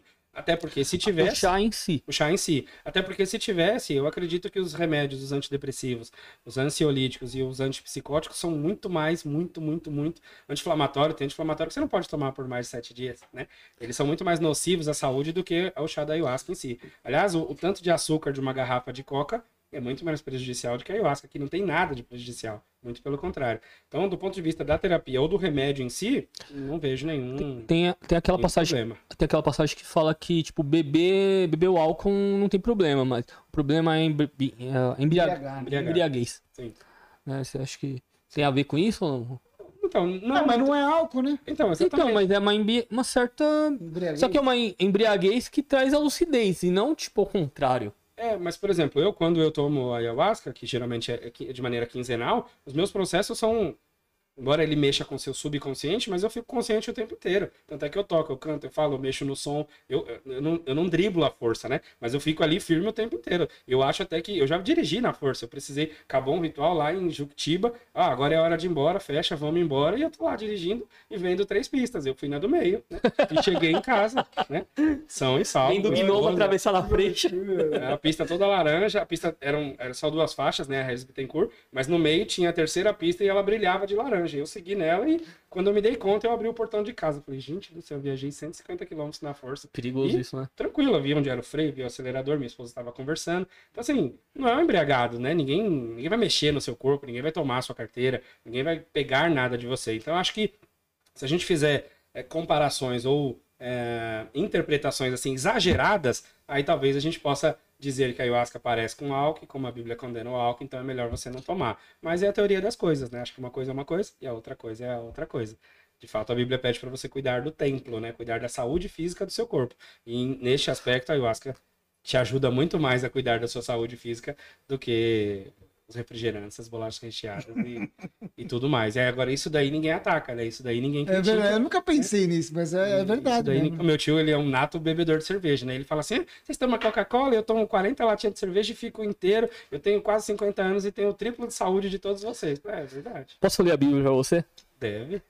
É, Salmos, é, Salmo 104, 14 ao 15.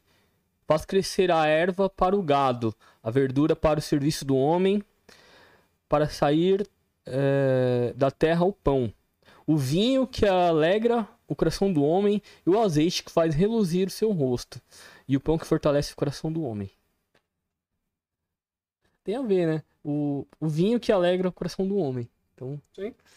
Porque o, o, mesmo vinho natural da, das, das uvas. Não, é, é chamado de vinho, não sei Sim, o que. É, é vinho da alma. Das almas. Então, mas eu, eu, acho que, por exemplo, você tentar defender que a ayahuasca é bíblica por esse viés, aí não. seria um, um, um, exagero de interpretação, não, igual mas... quando eles fazem ao contrário. Não, mas eu não tô falando que, tipo, isso aqui tá é, validando a, a, a, ayahuasca. Eu tô falando que, assim, tipo, é, aquela, aquela época a galera plantava uva e fazia vinho. Sim. E, tipo assim, eles bebiam vinho porque eles sabiam fazer vinho, né? E, tipo, o ruim era se embriagar, se embriagar. mas alegrar o coração, Sim. podia. Sim. Aliás, o próprio Jesus foi numa. Eu falo, se tomar vinho é pecado, o primeiro pecador é o próprio Cristo, que foi num aniversário, foi numa, numa festa de casamento e transformou água em vinho. Ele não transformou água em suco, né, em tangue, em qualquer outra coisa que não fosse vinho. Então, talvez ele também fosse chegado num vinho, porque tudo em excesso é que é o problema. O equilíbrio é sempre né, a meta. E eu já ouvi, inclusive, pessoas falando isso. Na verdade, Jesus não transformou água em vinho, ele transformou água em ayahuasca. Não, gente, aí, você...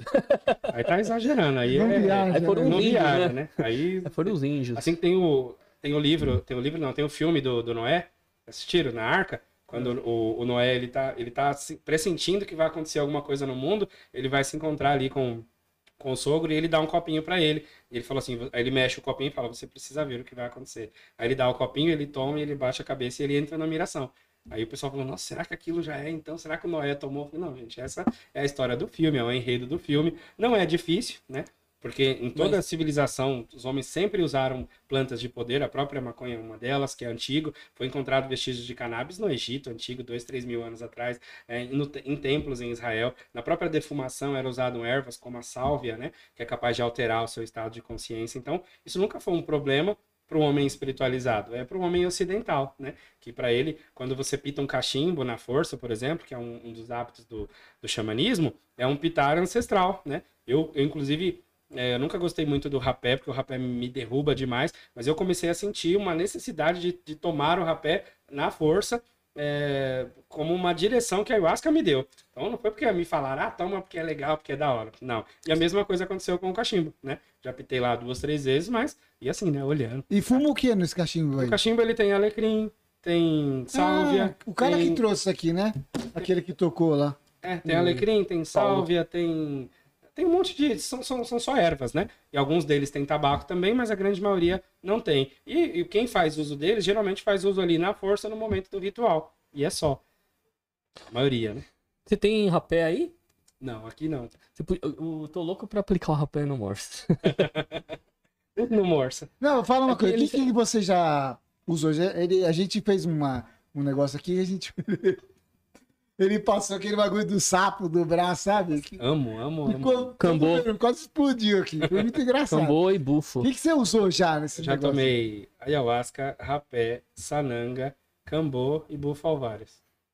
Não, eu, fumei, eu fumei um bagulho. Como chama? É o bufo alvares. É, é, o bufo? Bufo. É. Aquele que fuma lá? É. Ah, você então. já tomou isso daí? Não, eu, eu fumei aqui, né? Mas eu não senti nada. Ele, ele, ele veio pra demonstrar, né? O, o Paulo do Jiboia Sagrada. Foi com eles, inclusive, que eu tomei também. É. Foi. Então, aí eles, eles trouxeram tudo. E, tipo, a gente falou, ah, faz nele, faz em mim, não sei o quê. Aí, tipo, ó, vou dar uma microdose. Aqui também não é um ambiente pra isso, né? Sim, sim. Mas era pra fazer uma demonstração, ele aplicou uma microdose de, de combo em mim, depois. É... Quantos pontos? Um só. Um só. só um. Inchou tanto assim? Ficou. Não, foi só um. Não, você, você o que, que você sentiu? Não, eu, eu, senti um coração bater forte, deu uma, um calor e uma leveza. Sim. Aí eu não sei se, se foi um efeito depois, mas é, na hora de urinar tava doendo. Não sei se era o veneno saindo, não sei se tem a ver, entendeu? Mas foi tipo dois dias depois e, e, e parou. E o, é. e, e, o bufo também, tipo, nossa, fiquei doidão, cara. Falei, nossa, o que, que é isso, cara? Eu não gostei, não. Muito mas, forte, cara. Mas o bufo vocês tomaram bem pouquinho. Bem pouquinho. Porque o bufo, mas, se você cara, tomar é na quantidade certa, você já tem que tomar de... sentado. É mesmo? É, sentado. Nossa. Você tem uma noção? A ayahuasca tem 3% de DMT, o bufo tem 15%. Ou seja, ele é 400% mais forte que a ayahuasca. Caraca! Só que ele não tem o cipó, por isso que a experiência é rápida, né? É 2, 3, 4 minutos ou no máximo uma hora. Então, eu também tomei eu me senti um. Mas o, o, é, o bufo é o, o, sapo, né? É, é, é, a glândula de um sapo. E o sapo tem DMT? Tem, tem. Essa glândula dele tem. Caramba! Que é o bufo alvário, só tem no México, né? Então eles pegam lá um cristalzinho, joga dentro de um. de um. como se fosse um cachimbo de vidro, aí coloca fogo de. Vocês viram, né? Aí coloca o fogo de baixo, tem aquela fumacinha e você suga ela. Então eu não entrei na primeira e não entrei na segunda, eu só entrei na terceira. Mas na terceira, eu já nem vi mais nada. Eu, só, eu já tava sentado, eu tomei. Capotou. E aí, você assistiu Lucy, o filme? É. Ou Matrix, que seja. Já, eu entrei já. naquela viagem rápida, assim. Eu me senti líquido e eu comecei a descer pela Terra. E quase sempre as minhas experiências são muito. Como eu sou muito racional, né? Muito. Muito, muito elétrico, assim, muito ligado. Eu falava assim, gente, quem é que tá descendo nessa velocidade toda? É a minha consciência, é a minha alma, é meu corpo. E eu tocava o chão assim, ó, pra eu poder saber. Porque eu saí do corpo, literalmente. Foi a primeira vez, assim, que. Falei, não, isso fugiu do meu controle. Eu senti tudo gelado, eu não conseguia engolir. Falei assim, e eu lá embaixo, descendo, descendo, descendo. Aí eu caí nessa sala branca, muito branco, teto branco, parede branca, chão branco, tudo branco. E eu perguntei, o que, que é isso daqui? Onde eu estou? Aí a voz me respondeu, aqui é o pré-vida. Ixi, já ferrou. Pré-vida? Nossa, eu ia nascer ainda. Aí eu falei, pré-vida? eu perguntei, pré-vida? Aí falou, ou pós-vida. Falei, aí já voltei bugado, né? Eu comecei ao contrário, na terra subindo, e aí eu abri o olho e já tava aqui. Falei pro cara, quanto tempo durou? Ele falou, 47 minutos. Não, Nossa! Não, isso durou dois minutos, gente. Não, agora. Não, vocês estão. Alguém. É pegadinha, né? Alguém mas quer o, me. O Bufa, falaram que é rápido, que tipo, dura 5, 10 minutos. Então, mas ele me falou: você ficou 47 minutos em posição fetal, deitado desse jeito. Nossa. não, não, não, é possível, não. Eu não consigo acreditar. Foi só descer, ouvir e voltar e subir e acabou. A sensação que eu tive, que eu passei por 10 experiências de ayahuasca em uma só, né? E, esse, e eu saí de lá com uma sensação de deixar de ser. Eu deixei de existir. Nada fazia mais sentido. Eu passei assim uns três dias meio aéreo, assim, tipo, Se o mundo acabasse hoje, acabou, porque nada faz sentido mesmo, nada vale a pena mesmo. Eu, você vai rodar a vida inteira para cair lá naquela sala branca do pré-vida, tipo o filme, o desenho Soul, né? Não sei se já assistiram. Ele, ele mostra esse lance do rapaz que morreu e ele precisa reencarnar, né? E aí ele vai, ele tem meio que ele é meio selecionado para qual nova vida ele vai viver e ele tenta burlar esse processo aí. Eu falei, mas nem acredito em, em, reencarnação, nem acredito em outra vida, em esse negócio desse jeito, e aqui é o pré-vida, pós-vida. Que loucura é essa, né? Então, assim, são coisas que não tem como explicar. Né? Uma vez, um pouco antes de eu tomar o cambô, eu, eu na força eu perguntei, eu deveria ou não tomar o cambô? Eu tava lá sentado, eu me vi, né, grandão, eu fiquei pequenininho, tipo um homem-formiga, e eu entrei num gramado, caí num gramado, como se fosse uma pulga, assim, caí. Tchum. Quando eu caí lá embaixo, o gramado ficou alto, parecia uma selva. E eu fui andando, aí eu fiquei de frente de um sapo. E esse sapo sentou num trono, ele tinha um cetro, né? E vários soldadinhos sapos do lado, assim. Eu fiquei olhando. Meu Deus, tá muito louco. muito louco.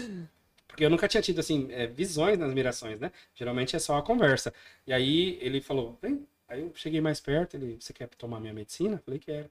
Eu te autorizo. Falei, tá bom. Quando eu voltei da miração, falei, agora eu quero tomar esse negócio desse cambô. O sapo falou comigo e o sapo mandou eu tomar, agora eu vou tomar. E o cambô é uma delícia. Cambô... Se eu tivesse no cambô tudo que eu tenho na ayahuasca, eu nunca mais nem tomaria ayahuasca.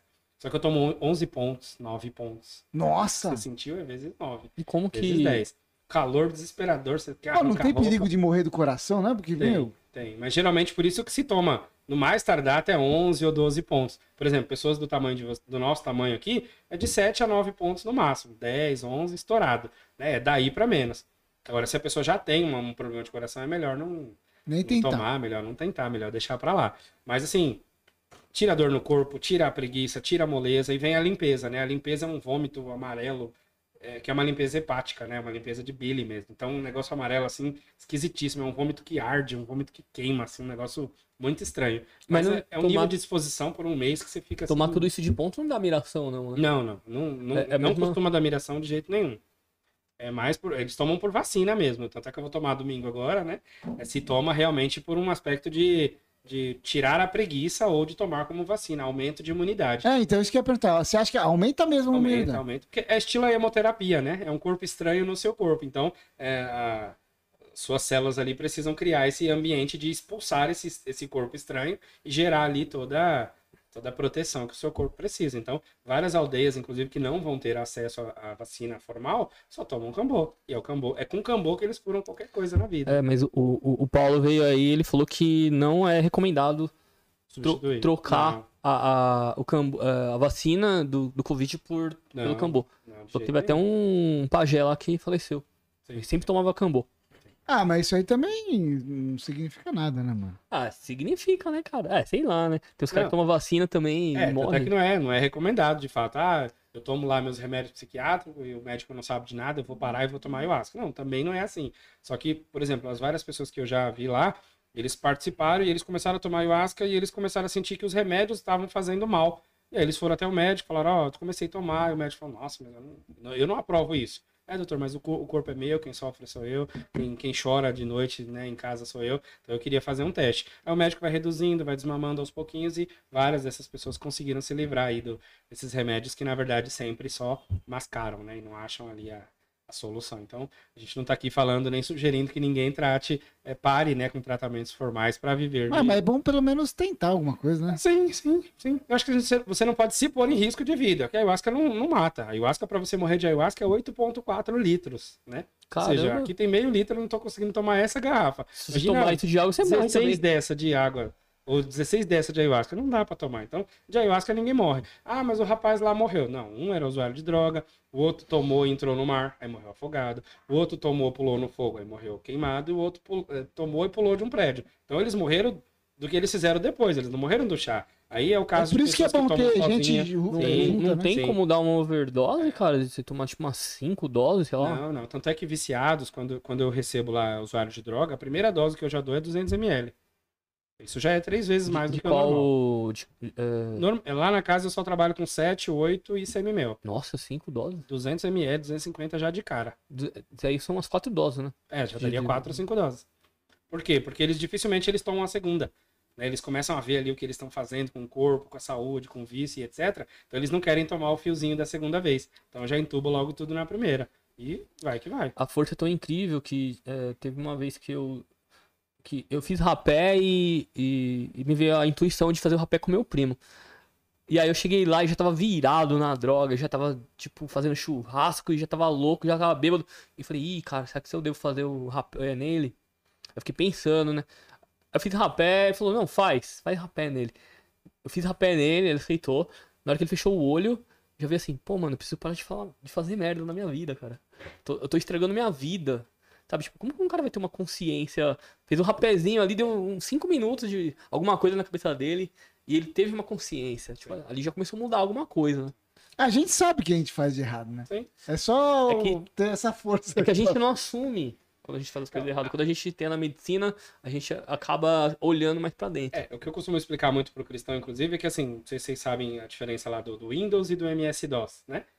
Um é, é, a, é a cortina bonita, é o chroma key que vocês têm ali, né? Então, talvez o que as pessoas estão vendo ali é o Windows.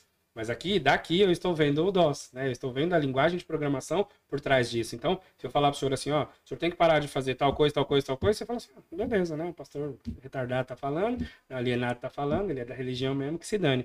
Agora, quando você ouve isso sem o, o, consciente, ouvindo aqui no subconsciente, aí é forte. Aí é o seu pai falando, é a sua mãe falando, é alguém que, sei lá, é o Star Wars, é o Jedi, é o, é o próprio Cristo, é alguém em quem você deposita extrema confiança na sua vida. Aí você fala, nossa, se aquela pessoa que é a mais importante da vida falou pra eu parar disso, disso, disso, então. Às vezes eu falo comigo mesmo. Então, nas minhas mirações, quase sempre é uma voz e essa voz parece ser a minha própria voz. Você fala?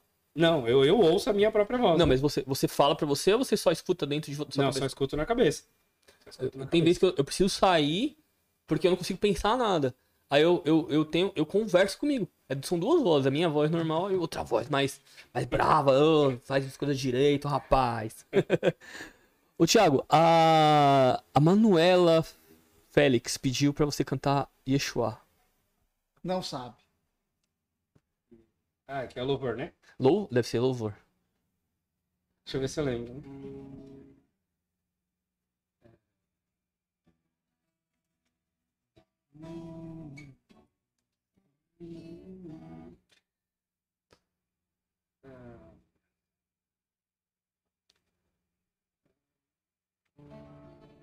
Pô, deve ser muito difícil, né? Alguém pedir, você ter que lembrar os bagulhos.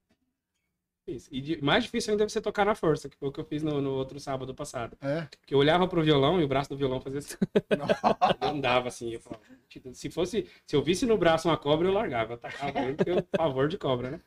E aí eu não conseguia lembrar a frase, a próxima frase do que eu ia cantar, que dirá a música da frente. Né? E então, mesmo na igreja com data show, eu olhava o data show assim, Aí eu falava, ah, eu tô cantando, né? E eu ficava lendo. Cê, cê, na, na igreja você tomava ayahuasca? Não, você é, sim, eu cheguei. Quando eu conheci a ayahuasca, a igreja estava aberta. Então eu cheguei a consagrar a ayahuasca com a minha igreja aberta por mais ou menos uns seis meses. Foi aí que as coisas foram deixando de fazer sentido. Porque, por exemplo, teve um culto que eu, eu, eu geralmente eu abri o culto assim, eu falava, irmãos, apaga um pouco a luz, né? Deixava só a luz ambiente. E aí o, o sonzinho ficava uma música de fundo e tal. E eu chamava as pessoas para ficar de pé, fechar os olhos, que eu iria fazer uma oração. Aí eu me lembro exatamente um dia em que eu falei assim, irmãos, é, vamos fazer uma oração para a gente abrir esse culto e vai ser legal, vai ser incrível. Então, nessa hora eu todo convido... mundo tomava ayahuasca ou Não, só você? só eu, só eu. Até aquele dia, só eu.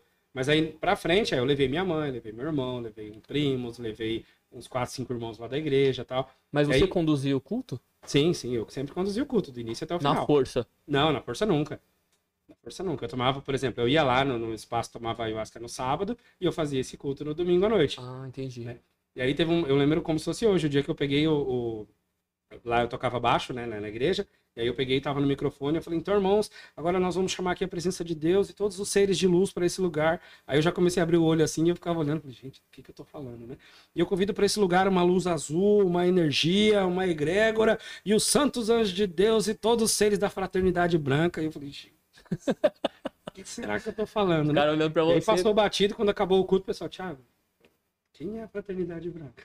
Quem é os seres de luz? Quem, Quem é gosta de energia nação azul, de luz, de não sei o que lá e tal, tal, tal. Então, já começou a treta. É uma longa história. Então, Ainda bem que você falou coisa vocês, boa, né? Começando, né, eu conheci um negócio aí diferente, é a ayahuasca, a bebida dos índios e tal. Não, não, não, não, nem explica, nem explica, deixa isso quieto. E aí, Daí para frente a igreja foi ficando cada vez mais esquisita, porque eu, cada, eu tava cada vez mais me enfiando na, na, na, no mundo da força, né? E tendo que manter a normalidade que se tem que ter numa igreja, de falar de coisas da Bíblia, que às vezes eu já não estava acreditando mais tanto daquele jeito, né?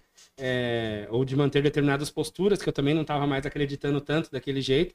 E aí chegou o um momento em que veio a pandemia, eu falei, não, então vamos encerrar a igreja e vamos só para ayahuasca, porque a gente não pode ser falso a vida inteira, né? Nunca fui falso, mas é, eu tô tendo que ser para poder manter uma, uma, poder manter uma certa aparência, uma certa um certo ar de normalidade que aqui dentro não tá mais não faz mais não, sentido. Não faz mais sentido, não bate mais, né? Eu já não sou mais dessa dessa galera, já não já para mim não é tudo desse jeito. Eu que comprei o carro, eu que parcelei, eu que financiei, eu que tô pagando, e eu tenho que dar graças a Deus?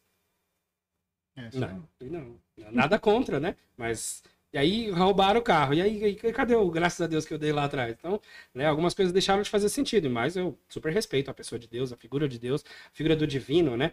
Mas eu, hoje, para mim, Deus não é mais o Deus que eu pregava na igreja, né? E muito menos o Deus é, do Velho Testamento, e muito menos, assim, o Deus das religiões, né? O Deus não é mais uma pessoa, né? Deus é, um, é mais um estado, é um estado de ser, é um estado de entender o papel dele no mundo e na humanidade, Deus é, é, esse divino que nos une, né? É esse elo que nos, que nos abraça para a gente fazer e repassar o bem. É amar o próximo como a nós mesmos e a Deus acima de Aí, tipo, você vira um universalista mesmo, que é tipo, você tenta pegar um pouquinho do que você acha que faz sentido em cada religião, assim ou não? Teoricamente sim, mas na prática não, porque eu não cultuo nada. Eu não cultuo nada do que eu já não cultuava mas antes. Mas também não, não, não, não, é, eu não só fala não mal de nada. Não. não. Eu só não rejeito e só não desprezo. Então chega lá os irmãos, por exemplo, um dia eu tava lá com a garrafinha da ayahuasca servindo os irmãos, aí vem um irmão que teoricamente, teoricamente não, eu conheço ele e ele tava ali... É no axé se chama de incorporado, né? Na igreja a gente fala manifestado, né? Tava endemoniado. Então, é pela vestimenta dele, ele se veste ali de Zé Pilintra, né? Aí ele veio assim, tal, todo girando, falou, salve, pastor. E eu, Opa, irmão, tudo bom? Quer mais uma dosezinha? Não, obrigado. E saiu. Antes, aquilo ali para mim seria. Não, tava. Eu falei com o próprio demônio, eu falei com o Satanás, e eu tinha que expulsar ele, botar a mão na cabeça, falar mão para trás, e agora eu te repreendo em nome de Jesus tal. Então hoje eu olho essas, essas manifestações espirituais todas e elas não falam comigo, elas não mexem comigo, elas não me encantam, elas não me. Elas não me surpreendem, elas não me espantam. Então é a dele, é a sua. Mas você não cultiva também. Então, eu não cultuo nada disso, né? Cultua, não... cultua. É, por exemplo, tem, tem um momento lá que, que, quando se toca algumas músicas e o pessoal fala assim, é, o que Aro Oxóssi, é um cumprimento a, essa, a esse orixá, né? É o Laro Yeshu. Não, eu, eu nem digo nada disso, eu não tenho nada a ver com isso. Né? Agora, antigamente, eu nunca nem ouviria um negócio desse. Eu, nunca, eu nem comeria na casa de uma pessoa que, que me dissesse assim, ah, eu sou da macumba, porque a Bíblia fala muito de comida consagrada, né? Então eu jamais comeria na casa de uma pessoa que eu sei que era de banda, candomblé e etc. Né? E hoje eu não tô nem aí, eu beijo os gays, eu abraço os gays, eu abraço as meninas lá que é casal, e outro para lá e outro para cá, e cada um na sua religião. Para mim a religião deixou de fazer, a religião como um todo deixou de fazer sentido. Eu passei a olhar o humano que você é, né? O irmão que você é e o quanto a gente precisa um do outro, né? Se ele faltar, o senhor faz o programa, mas não é igual. Tem que ter ele um pouco. Por mais que ele ajude ou que ele atrapalhe. E vice-versa, né? É. Se faltar o outro. Então, na, na, comunidade lá, a gente acaba vendo isso. O irmão lá é muito louco. Ele é trilouco, mas ninguém recepciona pessoas como ele. Já a outra irmãzinha é toda simplória, mas ninguém cozinha como ela. Já o outro toca, o outro canta, o outro dirige carro. Então, assim. Cada um na sua. Cada um na sua, cada um. É ado, ado, ado, cada um no seu chamado. Foi chamado na banda, fique por lá. Foi chamado na igreja, fique por lá. Foi chamado pelo ZT, Arcturiano, Pleiadiano, fique por lá. Agora, se você quiser a minha opinião, né? Posso até te dar a minha opinião. Eu queria ser chamado é... pelo ZT, ser abduzido. Então, eu já fui no ritual, inclusive foi no Jiboia. É mesmo? Eu fui no ritual cósmico, em que as pessoas veem nave, veem tudo, tal, tal, tal. Por isso que a ayahuasca, pra mim, ela é mais terapêutica. Eu fui no ritual do, do, do cósmico e eu não vi ET nenhum. Eu fui no ritual dos orixás, eu também não vi orixá nenhum. Eu fui no ritual do cigano e também não vi cigano nenhum. Eu fui no ritual do, dos pleiadianos e também não vi pleiadiano nenhum. Fui no ritual das fadas, do gnomo e do não sei que lá das bruxas e também não vi nada, porque eu nunca vejo nada. Eu só, eu só ouço essa conversa, né? Então, assim, para mim, a, o, tema do ritual, inclusive, conduz muito à miração. Então, você vê o que você acredita, né? Que nem o senhor falou, ah, eu tenho medo. Não precisa ter medo, porque você só vai ver o que você estiver pronto para ver. Ah, eu vou na ayahuasca porque eu quero trabalhar o crescimento da minha rádio. Não é você que escolhe. Né? Eu vou, você vai tomar ayahuasca e de repente você vai voltar numa cena que você tinha 3 anos de idade. Mas você pode ir com uma intenção. Sim, você deve, né? Você deve com uma intenção, mas geralmente não é o que você quer, né? Quase sempre não é. Quando a pessoa tenta controlar, acaba não dando muito certo, não né? Dá, não dá. Porque você tenta controlar a força, né? Você a... tenta. Você manipula o processo, e aí você fica, é, hoje eu vim para ter a resposta de se eu vou casar ou não, né? E às vezes não é para você casar, né? nem com aquela pessoa e nem naquele momento. É, mas você quer a resposta, é o caso ou não caso? Não, na verdade, você já quer e você quer arrumar uma, uma desculpa para dizer que foi a espiritualidade que te respondeu. E, por então exemplo, então... você vai na igreja lá e pergunta para Deus, Deus, eu quero casar. Aí, tipo, Deus vai te responder através de outras pessoas ou, ou até, na sua cabeça mesmo. Tipo, também faz sentido, né? Sim, sim. Mas isso acontece, O muito. processo é o mesmo. Não né? precisa também tomar ayahuasca para ter contato com não. Deus ou com outras coisas. Exatamente. É isso que a maioria dos evangélicos não entende. Fala, ah, agora você está dizendo que tem que tomar ayahuasca para encontrar Deus? Eu falei, não, gente, eu nunca falei isso. Só que quando você toma, fica mais fácil. Isso você pode ter certeza.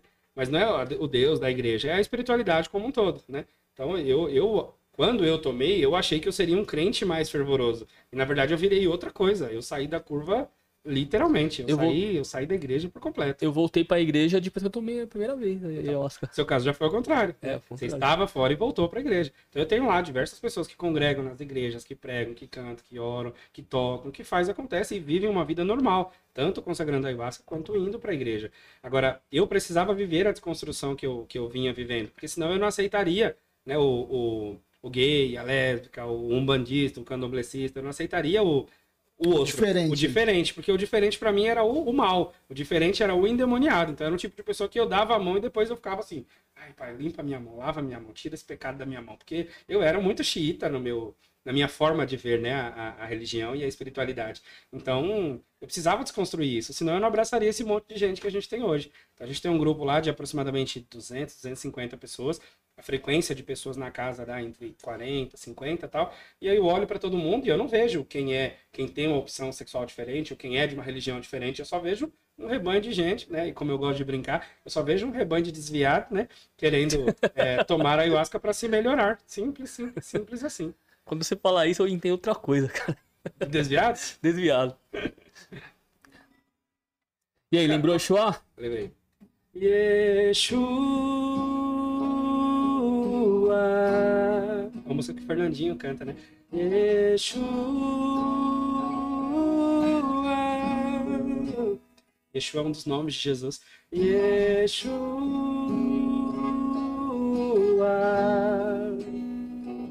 Yeshua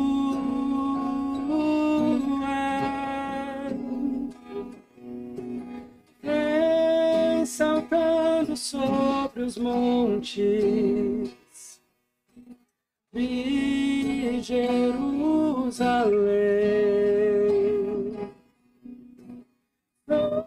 Volto noiva apaixonada, te esperando para dançar. Yeshua. Gosto de reggae, né? Yeshua. Yeshua. Yeshua.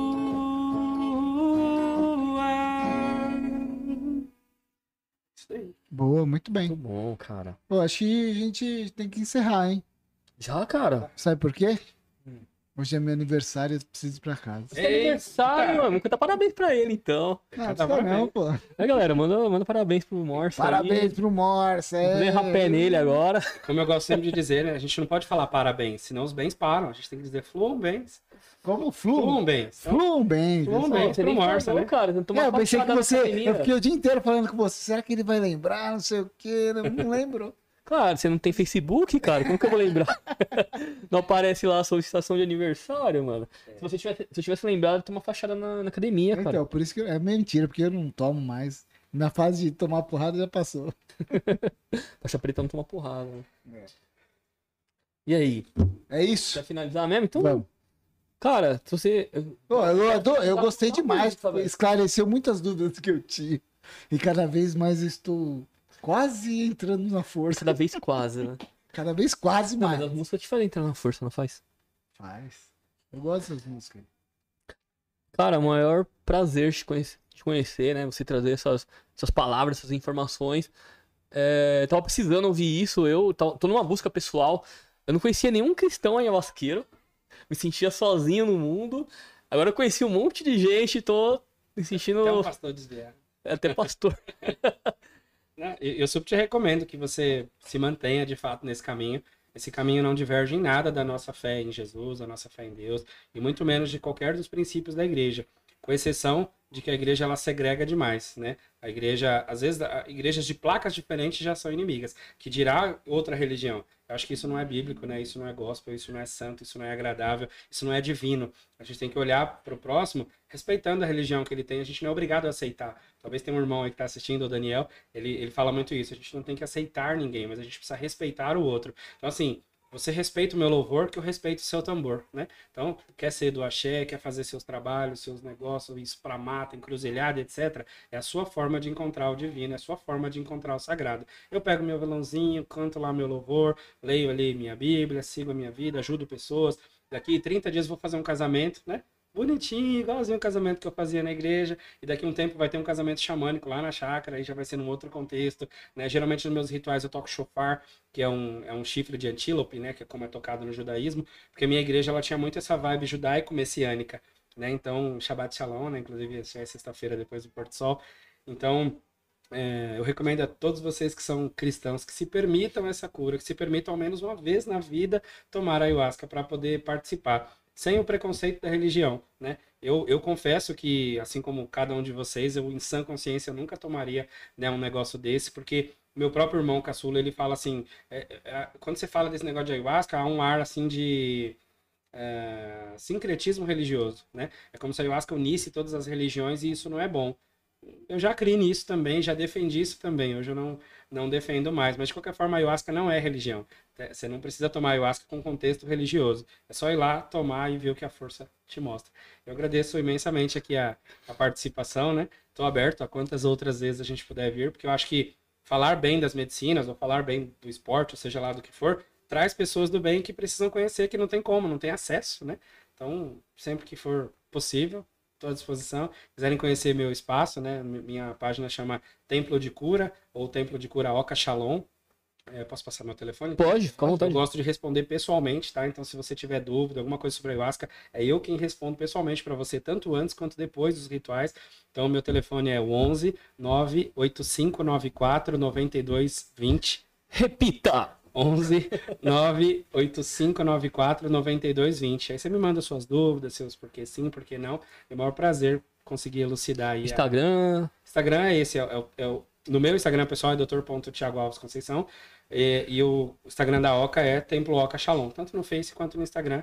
A gente tá sempre por lá e tapa na cara do capeta. Cara, quase duas horas de conversa, passou muito rápido. rápido eu queria hein? ficar mais duas horas aqui. É igual pena, vários, né? pena que o, que o Morsa é um, é um Pena senhor. que o Morsa faz aniversário hoje. O, o Morsa tá ficando mais senhor hoje. E ele quer, precisa dormir, né, Morsa? Não, na verdade, minha mulher vai me matar hoje. Ela falou, não, você não vai fazer nada hoje, você tem que vir pra casa. Que você, você nem tomou um bufo. Ô, Karina, libera o cara, pô. Sexta-feira. Então, cara, então, muita gratidão, né? É... Canta mais uma aí pra finalizar o... Tem mais algum recado pra dar? Ah, deixa eu dar um, mandar um... Eu quero primeiro... Eu quero mandar um... Agradecer todo mundo que participou do chat. André Meneghetti, o, o Pavan, a Marina Vieira, todo mundo que participou aí, cara, tipo, muita, não, não deu pra. É, vocês comentaram bastante, não deu pra é, ler todos os comentários. Eu li, mas não deu pra falar todos, né? É, mandar um abraço especial pra Márcia Makishi, que tá assistindo aí. Ela sempre assiste nós. Aí, Márcia, gratidão, hein? Amiga de, de, da vida inteira. Longas datas. Então, para encerrar, que, que vai tocar aí? O Kelson. Mandar um abraço pro Kelson Ramos também, que ele falou que vai é, consagrar a primeira vez a, a, a medicina. Eu tava com dúvida aqui. É, cara, é só, é só luz e gratidão. Tomara que você tenha uma, uma, uma experiência boa. boa experiência. Para você que é crente, né, que tem medo de consagrar, porque os lugares misturam religiões, tal, tal, tal, vai na minha, vai na minha que você não se perde, né? A gente toca bastante louvores. Antes, antes de terminar, vou fazer uma pergunta E aí, você vai pro céu ou não vai? Rapaz. É, como a minha igreja sempre teve um viés judaico-messiânico, o judaísmo não acredita né, na, na, na, figura de um céu, nem mesmo na figura de um inferno, e muito menos na figura de um diabo. Né? É, a gente entende que isso são criações do período da Inquisição Católica para cá, né, exatamente com a finalidade de impor medo, né, pressão, medo e pânico na população para que elas se prendessem ainda mais à religião. Então, é, partindo do pressuposto em que eu não me sinto perdido, logo eu também não tenho necessidade de ser salvo. Né? Eu acho que Deus está em mim, eu estou em Deus e nós somos um. E para onde eu tiver que ir, eu vou. Né? Eu só quero ir em paz e levar o máximo possível de boas experiências nessa vida para não voltar reencarnado num, num, num, trem muito ruim. Eu creio que o que é o, o, o, essencial da vida é aquilo que a gente faz de bom para as pessoas. Sim, sim. Ó, o pessoal tá pedindo música, só que, cara, eu vou deixar essa pro Thiago escolher, tá bom? É porque eu nem sei todos, então é só um trechinho. É uma música que eu acho Não, canta tudo pra gente terminar. foi muito significativa nos meus processos de ayahuasca. Então, pessoal, essa é a última. Vai encerrar com a música. Valeu! Obrigado. Dá um likezinho aí, se inscreve e vamos curtir a música aí. Só alegria. Diz assim, ó. Passarinho de toda cor, gente de toda cor amarelo, rosa e azul. Me aceita como eu sou, passarinho de toda cor, gente de toda cor. Amarelo, rosa e azul. Me aceita como eu sou me aceita como eu sou. Deus me aceita como eu sou.